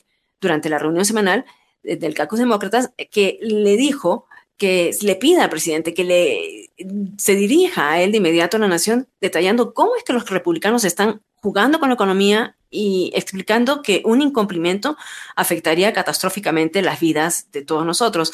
Lo vimos ayer, ayer hicimos un análisis en el supuesto que no se llegara a un acuerdo con el techo de la deuda y el límite ya es el primero de junio, es la próxima semana, si no se llega, hay una serie de situaciones que pasarían, bueno, jubilados dejarían de cobrar sus pensiones y también mirábamos en el aspecto de trabajo. Entonces, esto es lo que están diciendo los demócratas, mira, que no se le pase la mano a Biden, que no se da mucho, pero que eh, se llegue. No, ellos no quieren un acuerdo. Mira, desde el principio, Alejandro, habían dicho que un acuerdo no. Ellos creen que ya lo que habían propuesto el presidente y los demócratas sería lo que iba, pero ahí nos hemos quedado estancados. La verdad es de que estaba haciendo una revisión de que por 70 en los últimos 50 años, más de 75 veces hemos estado en este punto, que mm. no se llegó a un acuerdo de tope de la deuda y que llegamos casi al final cuando ese deadline, o sea, el, posiblemente después del feriado, que es el lunes, el martes 30, ya recién el martes 30 eh, vamos a estar llegando a un, a un acuerdo para evitar que nosotros, sí, que nosotros eh, tengamos esta, esta nota descalificatoria a nivel mundial, ¿no? Porque ya estamos con tarjetita roja ahorita, ahora, ya nos están mirando feo. Ya, claro que sí nos están mirando feo. Si tenemos, imagínate, una gran deuda, by the way, eh, para empezar, 31 trillones eh, de dólares. Esto parece un desastre para mí. Eh, pero vamos a ver. Yo creo que sí se va a pasar. Esto, esto, si, me, si tuviera que apostar en este momento, yo diría, mira, esto va a pasar. Pero sí, algunos republicanos como que no están pensando en el futuro, en el futuro de la nación, lo que quieren es ganar un argumento. Y eso es bien peligroso. Otra noticia importante del día de hoy es, eh, bueno, déjame irme dos. Eh, una la voy a comentar rapidito y es que le dieron cuatro años de prisión al asaltante del Capitolio que puso los pies sobre el escritorio de Nancy Pelosi. Este hombre de Arkansas que fue fotografiado el 6 de enero de 2021 con los pies sobre el escritorio de la oficina de la entonces presidenta de la Cámara de Representantes Nancy Pelosi. Fue sentenciado el miércoles a cuatro años y medio de prisión. El juez sentenció a Richard Vigo Barnett a más de siete años por sus acciones antes, durante y después del motín en el Capitolio de los Estados Unidos. Señalaron en un expediente judicial que una imagen de un sonriente Barnett descansando en la oficina de Pelosi se convirtió en una de las imágenes más conocidas de ese día que simboliza que los eh, alborotadores arrebataron el control tanto del espacio sagrado como del proceso político a los líderes electos de la nación. Eventualmente mm. va a servir cuatro años y medio eh, este señor, que ahí está, por estar escuchando a, Donald Trump. Ahí tiene. Y da pena, ¿sabes por qué? Él era un bombero, es un bombero. y uno un tiene, bombero jubilado. uno tiene una imagen de un bombero, ¿no? Así como que bien de tipo heroico. Ah, y mirarlo de esta manera, o sea, los abogados argumentan que pasar más de seis meses ya no, no debería ser así, porque sea como sea, es un jinete de toros y bombero de 63 años de una zona rural que vino a DC por primera vez para protestar pacíficamente. Desafortunadamente se vio envuelto en esa situación. Bueno, pues ahora va a pasar cuatro años. bueno. Y que eche las barbas en remojo los que quedan pendientes también, porque le van a caer con todos los hierros. Y vamos a ver si en la celda esa puede subir los pies así. Eh, Eh, vamos a ver, óyame, eh, a nivel local, después de un accidente mortal en DC, surge la pregunta, ¿por qué esta infractora reincidente de DUIs todavía tenía una licencia? Los miembros de la comunidad de DC están tratando de averiguar quién tiene la culpa de mantener a esta señora reincidente de DUI con licencia y detrás del volante después de que la conductora fuera acusada de la muerte de tres personas vinculadas a un accidente en marzo. Nakita Walker, de 43 años, no debería haber tenido una licencia en marzo, según la vicealcaldesa de Operaciones e Infraestructura de DC, Lucinda Babers quien solía dirigir el Departamento de Vehículos Motorizados de DC. Acabo de leer sobre la persona involucrada en el accidente de Rock Creek Park y como se citó al Tribunal Superior eh, de DC diciendo que tenía tres DUIs, testificó Babers durante una reunión del Comité del Consejo. Eh, el DMV no había sido notificado, el DMV no la zona, sino más bien el, lugar donde uno saca una licencia, el DMV no había sido notificado de ninguno de ellos. Babers dijo que esas condenas deberían haber sido enviadas al DMV por el Tribunal Superior de DC para que pudieran suspender o revocar la licencia de Walker. Entonces, ¿dónde estaba la falla de comunicación? Eso es lo que están investigando en este momento. Bueno, esto asume de que la doña que ya es bastante irresponsable, ¿no? Manejando eh, ebria, de la manera que aparentemente maneja ebria. Eh, esto asume de que ella iba a respetar el hecho de que su licencia estaba eh, suspendida. Hmm. ¿No? yo conté esta historia y la analizamos con el abogado Joseph Malouf. El todoterreno Lexus que estaba mostrando la foto, no sé si de Emilio o tú, Alejandro. Yo, yo le estaba mostrando. Aquí el, está. El todoterreno había, había sido detenida esta doña Mm. porque iba a exceso de velocidad y se había cruzado un semáforo en rojo. Hablando con la policía, de repente le mete el pie al acelerador. Va mm. eh, eh, por el Rock Creek a toda velocidad.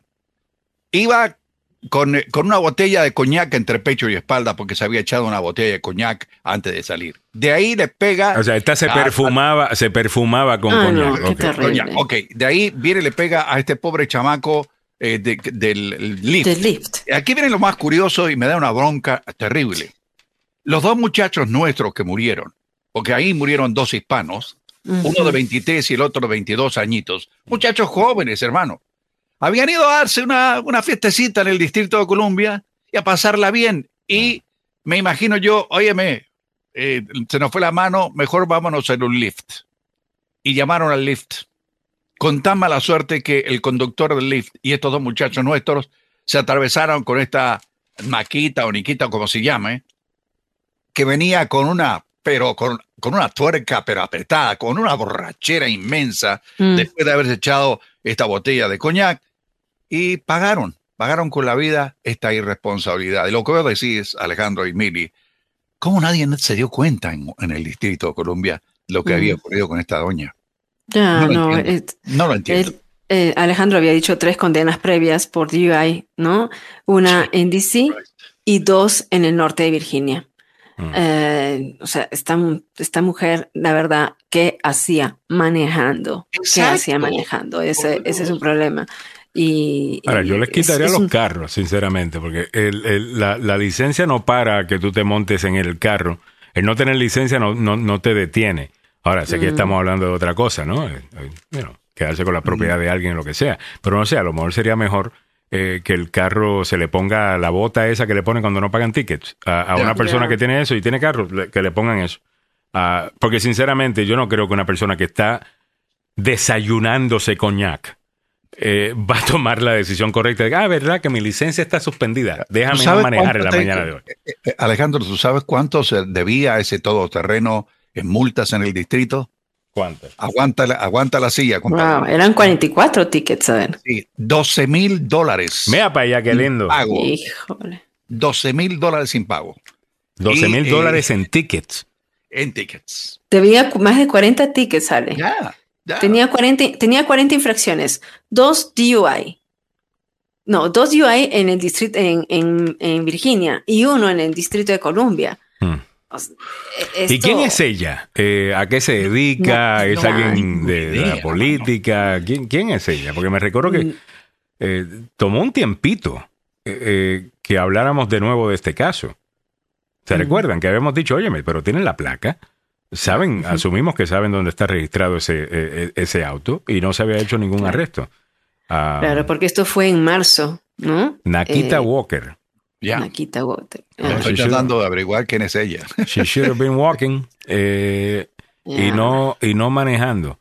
Óigame, eh, otras cosas que están pasando en el día de hoy, triste, la noticia es definitivamente que una ah, súper eh, eh, estrella, con además de su talento como cantante, eh, como bailarina, como artista, su presencia escénica, eh, su vida, que también eh, fue muy interesante y muy dura también, ah, específicamente con su esposo Ike Turner. Eh, ha muerto Tina Turner. Eh, eh, ayer eh, se hizo el, el anuncio. Esta es una noticia que está siendo súper ah, comentada. Una mujer con una energía impresionante. Nunca la conocí en persona, pero por lo que vi se notaba que era como una de estas eh, fuerzas eh, de la naturaleza eh, eh, embotellada dentro del cuerpo de esta, de, de- de esta mujer. Ella nació en Tennessee, en un pueblito eh, muy pobre. Eh, se casó con eh, Ike Turner. Formaron una pareja que eh, se presentaba a nivel rock and roll.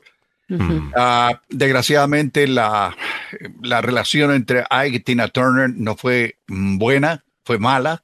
Eh, Ike Turner abusaba físicamente y le pegaba, Mm, porque eso no, no ujú. que han querido decir los medios de comunicación, le daba con todo a la pobre mujer, hasta que llegó el momento en que dijo, ¿sabe qué? Se acabó todo esto, me voy, chao. Tenía 40 y- 43 centavos en la bolsa para cu- cuando dejó a este señor. Le fue bien, le fue muy bien ha sido la eh, cantante eh, mujer, la más grande que ha reunido en Brasil 200 mil seguidores. Ni alcanzó a los Rolling Stones. Entre paréntesis, eh, Mike Jagger y, y Tina Turner Jagger. eran amigos. Ujú. Eran amigos.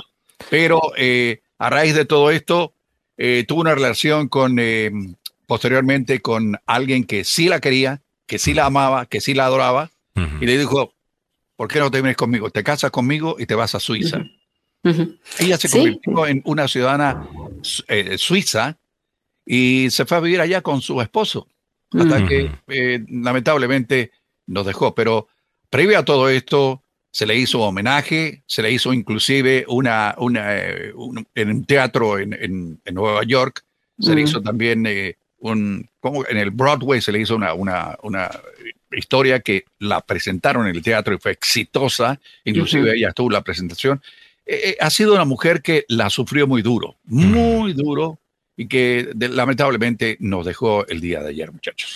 Bueno, muy bien. Eh, muchas gracias, Samuel, por todos los detalles y el conocimiento de nada más y nada menos que Tina Turner. Eh, Pepe Villalobos dice, yo me acuerdo a Tina Turner en la película Mad Max 2. Oh, yeah. Peliculón. Mm. Zulma Glenda Martínez dice, imagínense a uno aquí en Virginia, si no paga los impuestos en Virginia de un año, no te dejan plaquear ningún carro. Y ella todo lo Ah. que debía. Ya, yo quisiera saber cómo es eso. Tampoco encuentro un mugshot eh, de, de ella. Sí, no, no. Eh, es, es raro, Porque una solamente mujer- los autos. Y aparece una foto de una mujer cuando haces un image search, pero es una foto de una mujer blanca, pero no es ella. Eh, es que esa foto está en otra parte de la noticia, en una noticia no relacionada. Pero no hay una foto de ella tampoco, ni un mugshot. Eh, Sí. Bueno, yo tengo una foto aquí eh, que quizás, no sé si me permiten compartirla, muchachos. A ver. ¿De Nakita Eh, eh, Walker?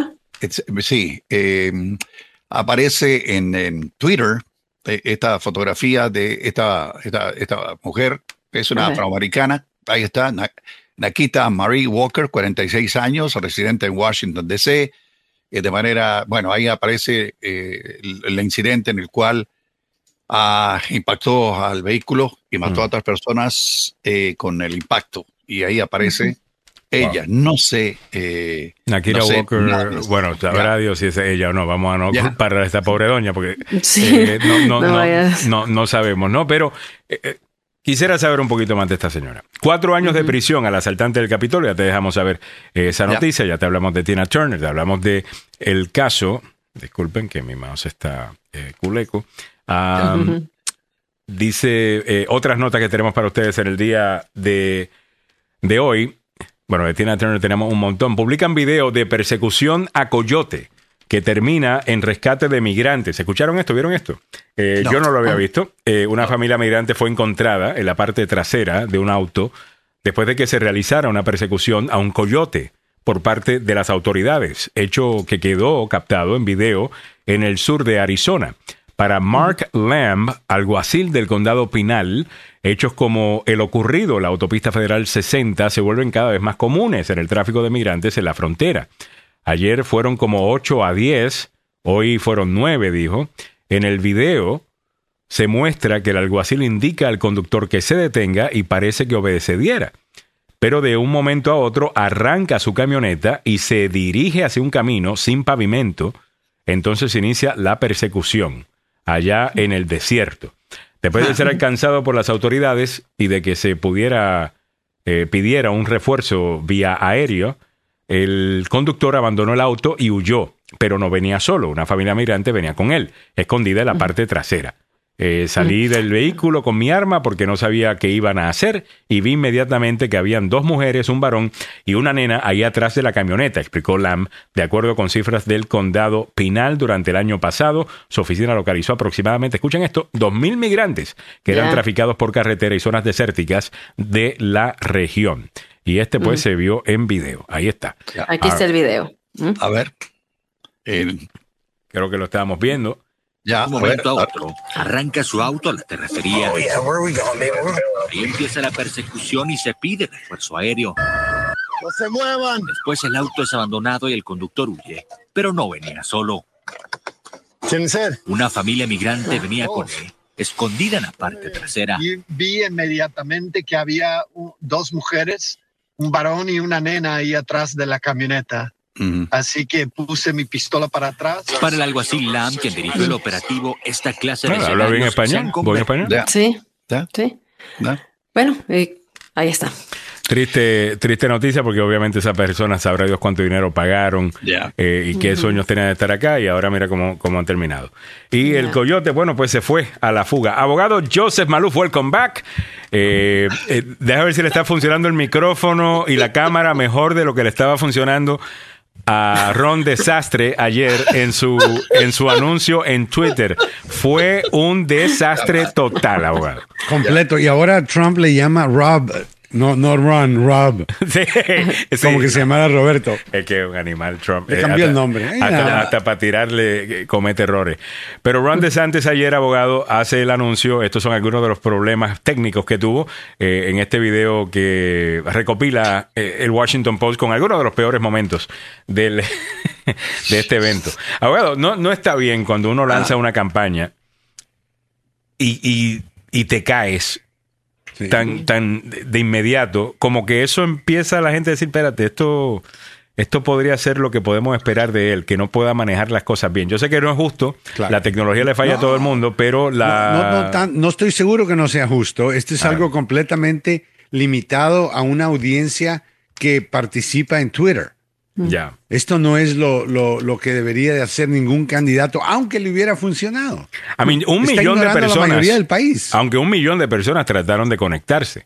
Eh, Un a- millón de personas. Somos 331 millones de personas. Pero la audiencia primordial, por ejemplo, de un show en MSNBC son que de, de adultos 25-54, un- una buena noche, 268 mil. Fox sí, News pero suma llega a un millón. con, pero con todos los otros y es mucho más de un millón de personas, porque cuando alguien hace un anuncio, si él lo hubiera hecho bien, lo hubiera organizado bien, entonces, ¿me entiendes? Yo creo que o tradicional, por video, por, por radio, ah, por televisión, eh, streaming en todos los me- medios, entonces hubiera funcionado bien y hubiera quedado mejor. Pero Ya. él, él lo que está haciendo es que él dice, mire, espérense, espérense, yo algo, algo, wait, wait, look over here, mire, eh, eh, Es yo que estoy yo me haciendo algo, imagino- estoy haciendo algo.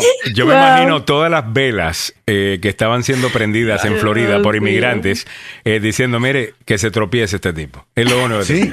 Y mira, así mismo fue. Fue arrastrado toda Pero la de noche. boca se, se, se guayó eh, este, este señor. Ya. Ah, Ahí está diciendo. ¿eh? I am running for president of the United States to lead our great American comeback.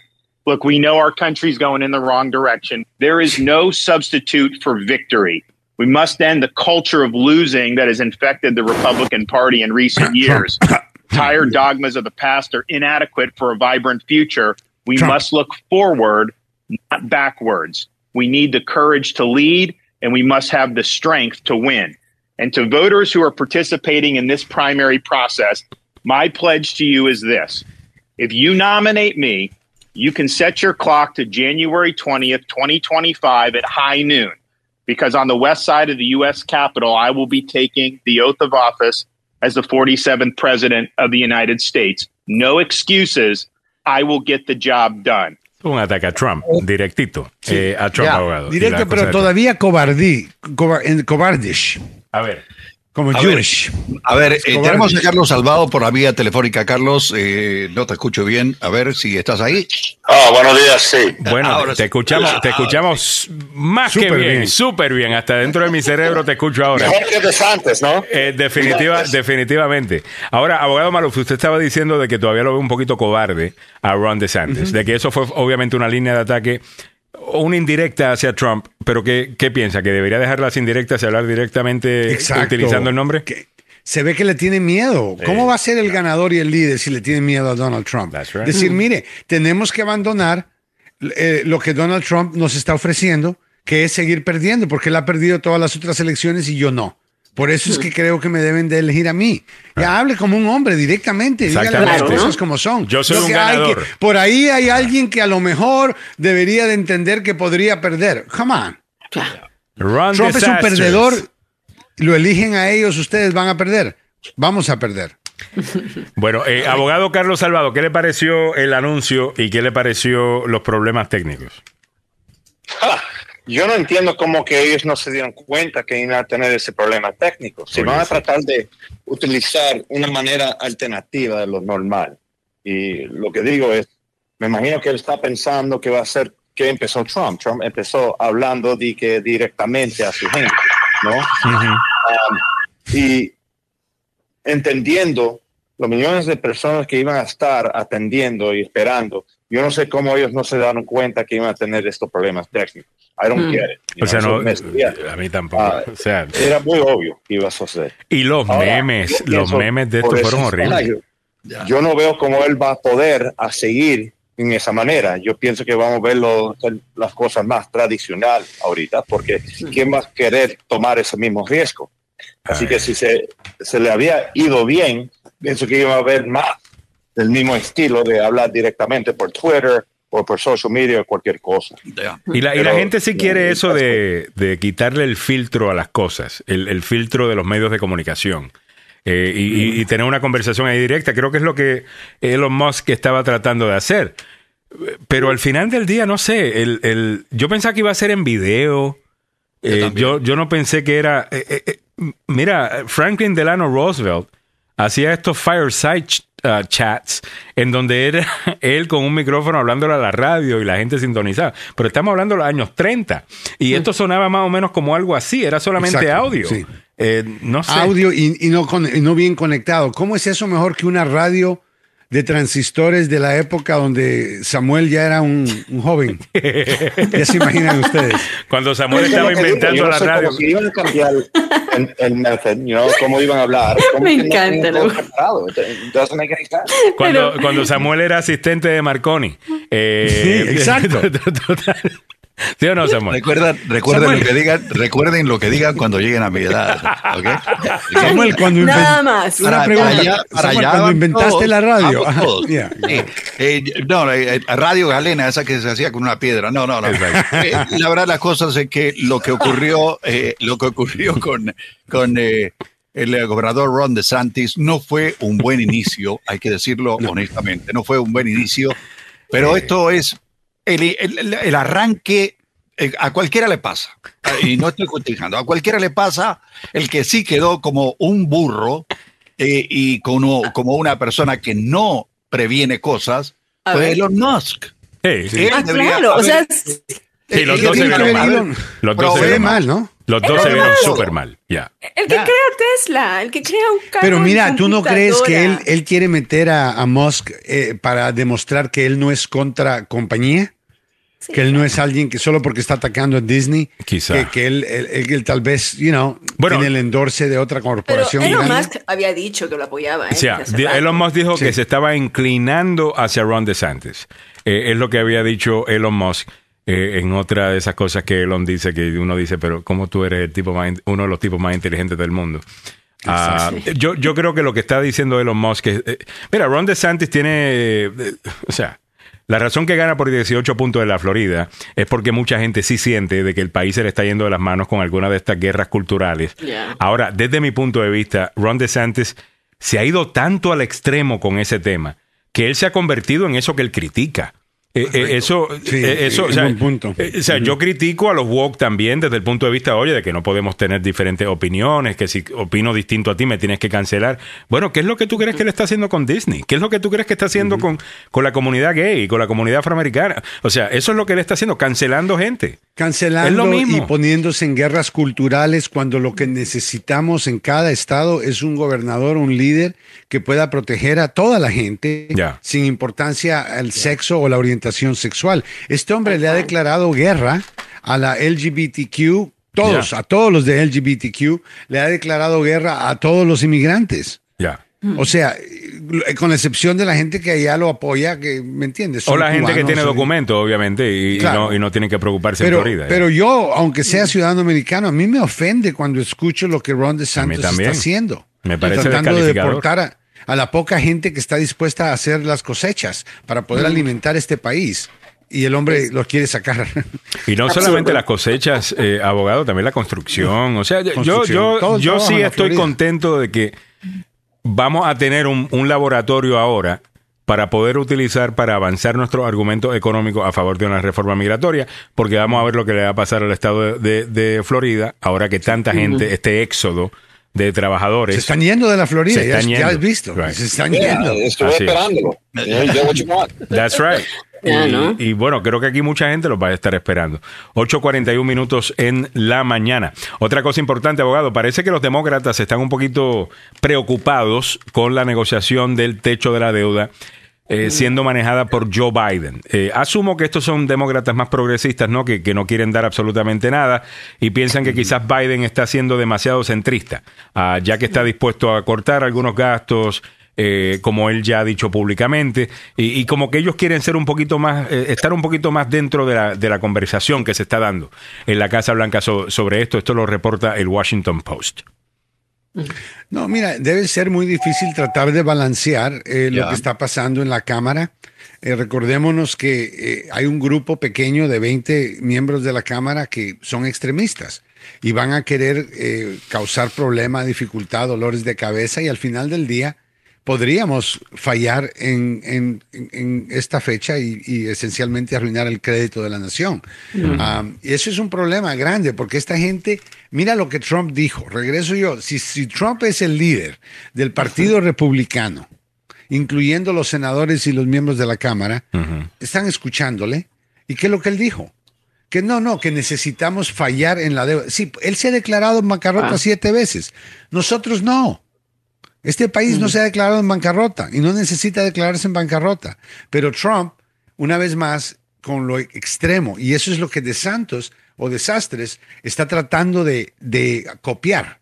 Y eso no es la política. La política no se trata de copiar algo porque eso te va a durar un poco de tiempo y de ahí te vas a dar cuenta que al final de todo esto va a ser Trump el que se queda en la contienda. Eh, hablando del tópico económico, Of course, the overspending is driving inflation. I mean, if you go back to March of 2020, you've seen massive amounts of debt added. You've seen the Federal Reserve print trillions and trillions of dollars. Anybody knew at the time, and mm-hmm. people like our friend Thomas Massey were screaming from the rooftops at the time that it was going to lead to persistent inflation. So you need to spend less money. You also need to expand domestic energy production. Energy costs contribute to inflation. We have an abundance of resources here that this president doesn't want to use. ok, eso fue lo que le dijo a la cadena Fox anoche Ron DeSantis. O sea, que él está en contra del ambiente. Él va a destruir cualquier árbol, él va a buscar en cualquier lugar por petróleo, él va a seguir lo que hemos, lo que nos ha llevado al punto en donde estamos ahora preocupados por el ambiente. Pero, eh, abogado, eh, hay que reconocer que se han cometido errores en el gobierno actual. Hay que decirlo, que han- se han cometido excesos y que hay que buscar. Sí, pero algún- ningún error ha sido tan grande como los errores que De Santos ha cometido en la Florida. Tiene el aborto prácticamente ilegal. Eh, tiene eh, compañías grandes como Disney corriendo de ahí y llevándose millones de dólares fuera del estado.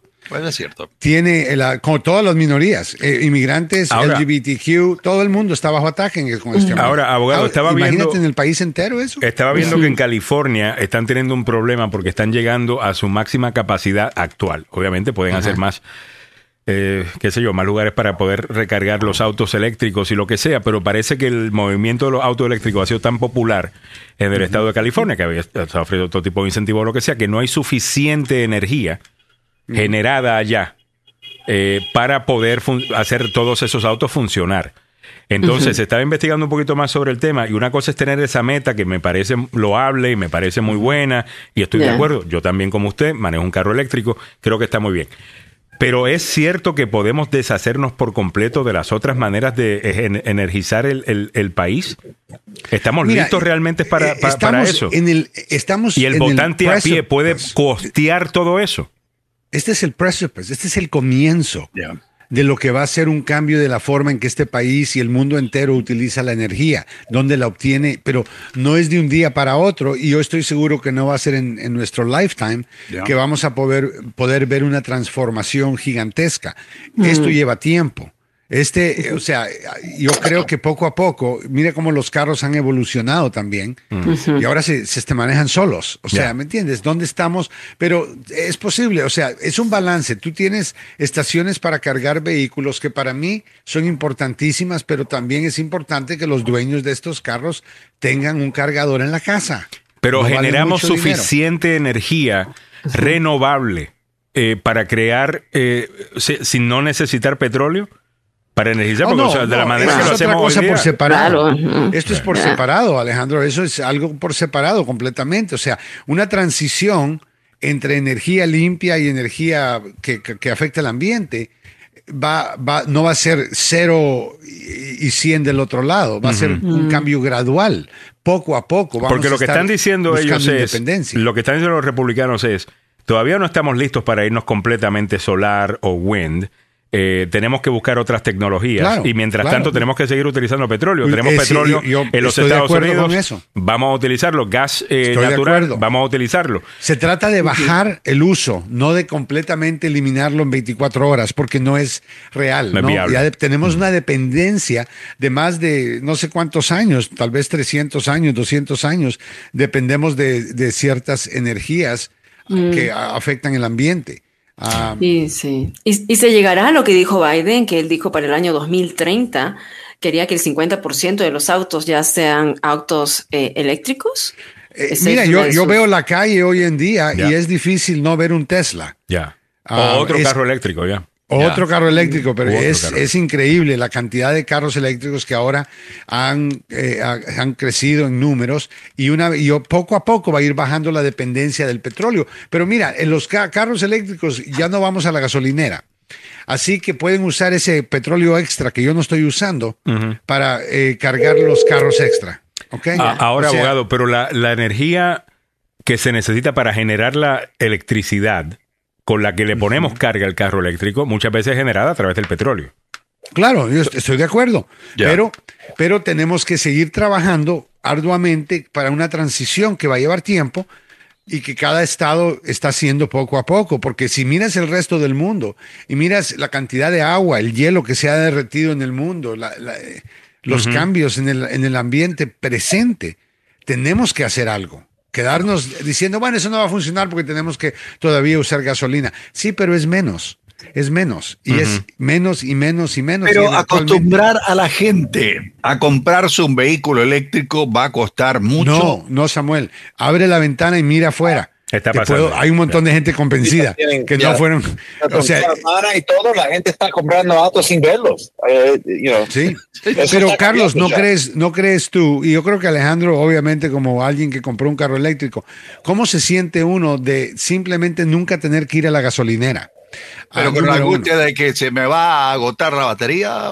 ¿Sabes qué? Los carros primeros, los originales, como los que yo compré al principio, sí. Pero ahora un Tesla que te va a más de 300 millas de distancia, lo que tienes que hacer es planear tu viaje correctamente y decir, ok, voy a ir de aquí para allá. Si tienes que recargar el carro, se puede llevar una hora, hora y media, pero son otras 300 millas de viaje. Así que eh, funciona. Hay mucha gente que viaja. Yo he viajado con el carro a diferentes estados que, ¿me entiendes? He tenido que recargar el carro. Es un poco diferente de lo que es ir a echar gasolina, pero eh, lleva un poco más de tiempo, pero lo ponen en centros comerciales donde puedes ir a comer y todo en lo que... En en lo que carro donde. Como dicen, o sea, hay que Samuelito, como dicen, hay que planificar el viaje, ¿no? Hay que planificarlo, eso te ayuda, pero en, eh, en mí, o sea, en, en personas como, como yo, que no soy muy planificadora en ese aspecto, yo me arranco nomás, eh, bueno, me funciona bien el híbrido, me funciona bien el híbrido, Ah, o ya. sea, eh, eléctrico y a gas. Utilizo gas, le pongo, le pongo gas una vez tal vez al mes o una vez cada, Eso es un paso, una vez más, es menos gasolina la que estás usando, es menos eh, pol- eh, pollution ¿no? Eh, en el ambiente, menos daño para el ambiente. Así que tenemos que seguir haciendo ese esfuerzo y reciclar y todo. Que alguien, nadie, antes, Samuel, vamos a ser honestos, también la gente decía que nadie se iba a acostumbrar al cinturón de seguridad. Ah, eso es cierto. Eh, eso es muy Cuando hicieron eso ilegal, que Samuel y yo nos recordamos muy bien, donde empezaban a decir, ah, el cinturón de seguridad, la gente se quejaba, que yo no me quiero poner eso, que eso no me gusta, eso me molesta. Ahora no hay una persona y las que sí no se ponen el cinturón mueren en accidentes a propósito, así que tengan, tenganle respeto al poder del cinturón. Ah, pero eh, eh, te das cuenta que la gente, al principio nadie quiere el cambio, nadie quiere lidiar con un cambio, pero ya una vez la gente se acostumbra, ahora veo carros eléctricos en todos lados, en Washington, aquí en Virginia, los ves en, hay Teslas en Inglaterra, o sea, En todas partes. Eh, ¿Qué fueron los primeros que desarrollaron? Mira, y, y la generación que tenemos ahorita creciendo, es- a ellos no le importan un auto como a nosotros. Ya. You know? Un auto significaba libertad, it's like your own identity cuando yo tenía 16 años. Ahorita nadie le importa qué están manejando. Eh, yo ni hasta el- siquiera sé qué le importa. El Es Ford cierto. Mustang que, que Carlos tenía cuando era joven y tenía el pelo pero hasta los hombros. Tú sabías Andaba eso, con ¿verdad? igual que Joseph Maluf fue con Un hippie que calle. andaba. Sí, con la vaina barra así. Exacto, claro, con la bandana. Am, así era Carlos. Entonces, Yo llegué tenía a tener un eh, RX7, un rotativo. Ah, Sí, que eso sí. es un Mazda Pero- RX7. Pero mi hoy en imaginación día. va, eh, abogados, perdón la interrupción, pero mi imaginación va a ponerle pelucas así a todos ustedes. Ahí lo que estoy imaginando te ima- a los cuatro. con el pelo hasta los hombros. No, pero fíjate que la realidad es que eh, la gente se acostumbra a estos cambios con el tiempo y, y- y son, Ya. si son cambios buenos. Yo encuentro que el carro eléctrico, en términos del ambiente, claro, re- requiere que lo recargue, pero yo veo la cuenta eléctrica que me llega a mí. Yo les voy a decir a ustedes, hasta el día de hoy, después de 10 años de tener un carro eléctrico, todavía no veo el incremento en la cuenta. Así que si estamos utilizando energía que necesitamos usar para echarle energía al carro, de todos modos, es tan poca la energía que, que la cuenta no cambia. Estoy gastando más con la lavadora y la secadora y el lavaplatos. Eh, abogado, abogado y Alejandro, vos Ale- Ale- Alejandro tenés un carro eléctrico, abogado Maluf tiene usted un carro eléctrico. Cuando salen de su casa, de, de donde tienen el cargador, y lo enchufan en un cargador, ya sea público, ¿cuánto, cuánto dinero hay que pagar? En ciertos lugares es gratis. La mayoría de lugares es gratis, honestamente. Sí, y hay otros lugares, son 5 o 6 dólares. Pero si lo, pesos. exactamente, y si lo, y estás completamente casi vacío, eh, Sí. que últimamente estaba eh, manejando bastante. lo más que he pagado son 12 dólares por, por, por llenarlo. Eh, You know, that's not bad. Y, y sinceramente no me Llena sube- un tanque de gasolina por 12 dólares, dime dónde. Exacto. ¿Dónde? A no. Carlos y a mí. Eh, Mira, dime dónde. So, al final del día, cuando voy a. Muchos de los supermercados ya tienen gratis, tú lo conectas, es. es, eh, ¿Cómo es? Ah, con- eh, Es- comple- complementary, eh, complementario. Eh, En el mall, muchos malls también. O sea, realmente no. no Mira, te ahorra un montón. Yo me recuerdo cuando la gente estaba pagando 500 dólares al mes, 600 dólares al mes en gasolina. De gasolina. Y yo decía, yo "Oye, era uno de esos. Y yo decía, mi, Ah, cargo- mi- pago mensual es menor. Eh, que mucho menor. Eh, que, que- o sea, sí. eh, es como básicamente no tener un pago mensual. Si digo, bueno, lo que me estoy ahorrando en no tener que comprar gasolina es lo que sería un pago mensual de un carro de gratis, básicamente yo. Y, y- y otros que critican el, el cambio dicen, bueno, eh, reciclar estos carros eléctricos va a costar mucho dinero y va a también afectar el ambiente. Así que, miren, no estamos tratando de llegar a manejar como los picapiedras, ¿ok? Ya, ya. No vamos a manejar con los pies nada más. Esa no es la meta. Va a haber un gasto, pero ¿sabe qué? El, el Tesla en particular es un carro completamente reciclable. Mm. Las Mm. partes del carro son reciclables. Y lo hicieron a propósito de esa forma para no afectar más el ambiente. Así que no es eh, tan complicado hacerlo. Ya. Si lo haces bien, estás mejorando la manera en que afectamos nuestra estadía en este planeta. Pero lo cierto es que cuando Biden asumió la presidencia, el 2%, casi el 2% eh, de la población usaba carros eléctricos. Ahora tampoco ha subido muchísimo, si bien es cierto, se ve en varias partes. Nosotros vivimos, recuerden, en una metrópoli, ¿no? Esto es una cosmopolis, es metrópoli, tres estados. Eh, eh, eh, ah, el promedio es 5.5% ah, por ciento de la población que tiene autos usa Ya. los carros eléctricos. Pero son caros eh, todavía, Bueno, todavía están todavía- pero también los carros de gasolina están cariñosos. ¿Quién Oh, te bueno. dice? Te voy a decir, hay, hay pickups ahora y la Chevrolet y la Ford están haciendo el Mustang, que es un carro deportivo, también lo están haciendo eléctrico. Cierto. Um, y los pickups lo están haciendo eléctrico. Y si usted tiene una compañía de jardinería y ahora ve que eh, eh, Steel, Steel es una de las compañías que hacen mucho, eh, eh, ¿cómo se llama? Equipo para cortar grama y todo eso comercial.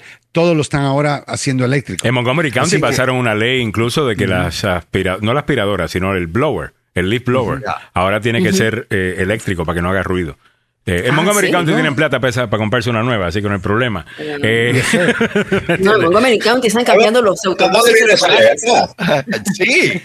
Ya, so en Montgomery County, si va a utilizar un leaf blower, eventualmente va a tener que ser eléctrico. Ah, así que pongan eso en su presupuesto de su hogar, ¿ok? Claro. Eh, Oh my God. y así es que reacciona la gente a, a estas cosas, pero si lo piensas bien, eh, ya, si lo piensas no necesariamente con el bolsillo, que yo sé que es difícil, uno dice, bueno, chévere, porque cuando me levanto por la mañana un sábado, lo menos que yo quiero escuchar es una maquinota de gasolina haciendo tanto ruido. Eh, Claro, y el olor. Y, la- y claro. usted está respirando ah, eh, el monóxido de carbón, carbono. Eso no es necesariamente lo que yo recomiendo para la gente, respirar, pero eso es lo que hace cuando usted está con estas cortadoras de grama y usted, su cuerpo está cerca de, de ellas. Y eso es un problema. En Montgomery County ustedes son allá millonarios, dice Nancy Onassis. Dice, somos Hombre. millonarios. Angélica. Carrillo dice, I love my 21 gallon truck with a hitch attached. ¿Sabes qué, Angélica? Yo sabía que tú manejabas una camioneta.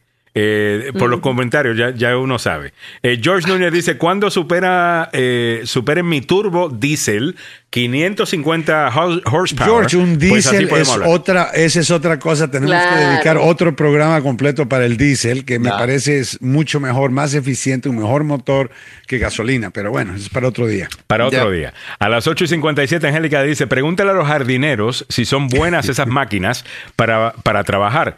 No lo son. Pero recuerda, Angélica, que ese no es el punto. El punto que esto es lo correcto. y hay que hacerlo. Hey, hey, hey. Estas, estas máquinas, Angélica, es cierto que, que yo he tenido experiencias que no, la batería solo dura media hora. Ahora ya estamos en otro nivel. La están haciendo a nivel comercial y lo hacen específicamente para eso. Ahora, en los canales de televisión donde yo he estado, ahí tienen un montón de cargadores de baterías para diferente equipo que utilizan.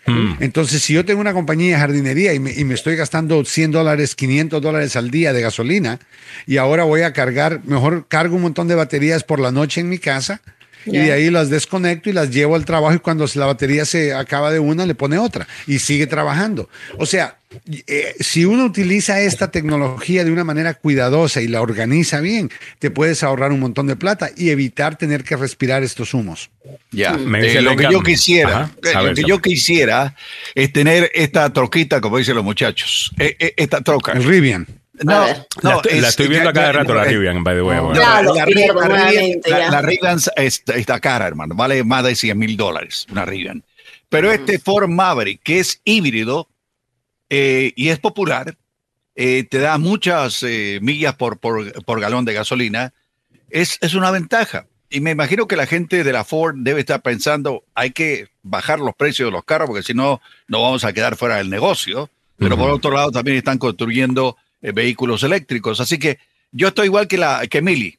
Eh, si yo pudiera y tu- y pu- eh, tuviera acceso a comprarme un vehículo, me compraría un híbrido. Y este para mí es mi sueño. Es una Para troca, empezar, ¿no? doble cabina, híbrida y que te da cerca de 40 millas por galón. ¿Cómo la ven? Mira para allá, No, 40 millas por galón, mal, bastante. está- está- That's very ya, nice. está bien. Y, y, el- y hay muchas trocas, o sea, todas estas compañías deben en- debemos entender eso también. Las compañías ya compraron eh, la idea de irnos eléctrico. Y muchas de estas compañías es en eso lo que están pasó. invirtiendo. That's right. Esto ya pasó. So, That's señores, usted puede, usted o no aceptar esto, usted puede o Sí. no aceptar esto, Pues, pero, le guste o no le guste. pero las compañías se han ido con esto. Eh, A lo mejor los carros viejitos pues ahora cogen más popularidad. Eh, gente que quiere mantener un, una, un, un motor de, de un combustion engine, right? Sí, gente Eh, que quiere mantener el planeta arruinándose, you know. Porque Eh, quieren el sonido, el sonido Petróleo. del motor, abogado, también. O el sonido, el olorcito de- Exactamente. Ok. Eh, Carlos Salvador, ¿tú te comprarías un carro eléctrico? del escape. Jamás en la vida. No, yo todavía estoy enojado del leaf blower porque tengo tres de esa máquina en la casa. Me acabo de comprar las- el verano pasado. I mean, that's messed up. Sí, ahora va a tener que comprar eléctrico, papito, para que, para que, Ya. para que sepas. Pero lo bueno, lo bueno es que el planeta te lo va a agradecer. Eh, nueve y ¿qué pasó aquí? Eh, nueve y un minuto. Eh, ya nos tenemos que ir. Muchísimas gracias a todos. Nos vamos a quedar con el abogado Joseph Maluf. En conociendo sus derechos, recuerden si ha sido víctima de un accidente de auto en el trabajo o negligencia médica, llama al abogado Joseph Maluf. 33 años de experiencia, obviamente graduado de las mejores universidades, un former Green Beret, o sea, anteriormente fue, bueno, sigue siendo toda la vida, un boina Para siempre. verde. Esa gente no sabe lo que es eh, rendirse. Y eso es importante en un caso como este, cuando te vas a enfrentar a una compañía de seguro gigantesca, como las que conocemos en el área. Y el abogado Joseph Maluf, ¿usted ha ¿hay alguna compañía que usted no haya demandado de, de seguro? Ah, a todo el mundo, ¿no? no. to- yo creo que le he dado a todos ya, voy por el abecedario, ya, ya voy por la Z. Maeve también, abogado. Maeve, oh, muchas, muchas veces. Muchas, Muchas veces. Maeve es la de Sí, Maryland, es el ¿verdad? seguro de Maryland, sí. Pero he demandado compañías de grandes, el Banco de América, eh, he demandado al gobierno de los Estados Unidos, A la Casa al Blanca. presidente, a la Casa Blanca ah, y otras corporaciones grandes. Hace muchos años hasta paré la competencia nacional con compañías que estaban aprovechándose de, de los contratos del gobierno. Sí. Óyeme, el abogado Joseph Maluf es el tipo, definitivamente, si quieres tener una mejor conversación en tu caso de ley laboral, el caso de un accidente de auto, y obviamente en no de ley laboral, sino compensación laboral, o Ya. eh, un mal una mal práctica en un hospital, un doctor, Negligencia negligencia médica. médica, Ya. lo que sea, llame al abogado Joseph Maluf, aquí va el número. 301-947-8998. 301-947-8998. El abogado Joseph Malopez. La, La demanda más rápida. rápida del oeste. Muchas Este, gracias. Muchas gracias. Abogado Carlos Salvado, me dicen por acá, mensaje para el abogado Salvado. Le van a hablar dos fue. amistades mías por sus servicios. Les dije que fueran mi- con mi nombre de recomendación para que lo recuerde. Abogado Salvado, dice Miguel Ángel Sosa. Llame al abogado Carlos Salvado si está en dos problemitas, o bueno, está en un problemita, como los dos amigos de Miguel Ángel Sosa, al 301-933-1814. No importa cuál sea el crimen, existe un debido proceso que se tiene que seguir. El abogado Carlos Salvado está ahí para defender sus derechos. Llámelo al 301-933-1814. Aunque sea una misión imposible, como lo Ya. sugiere la música de fondo, el abogado Carlos Salvado lo va a defender. 301-933-1814. All right, Samuel, ¿con qué venimos a continuación?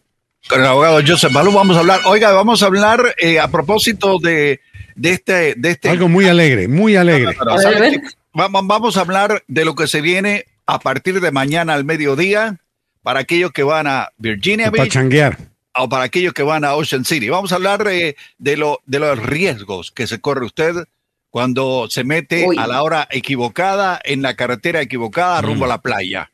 Porque Mm. eso es lo que se viene este fin de semana. Así que vamos a quedarnos con el abogado Joseph Maluf para hablar de este tópico que es importantísimo. Charlo, muchachos. Ahí lo Hasta tienes. mañana. Saludos, bye, chao.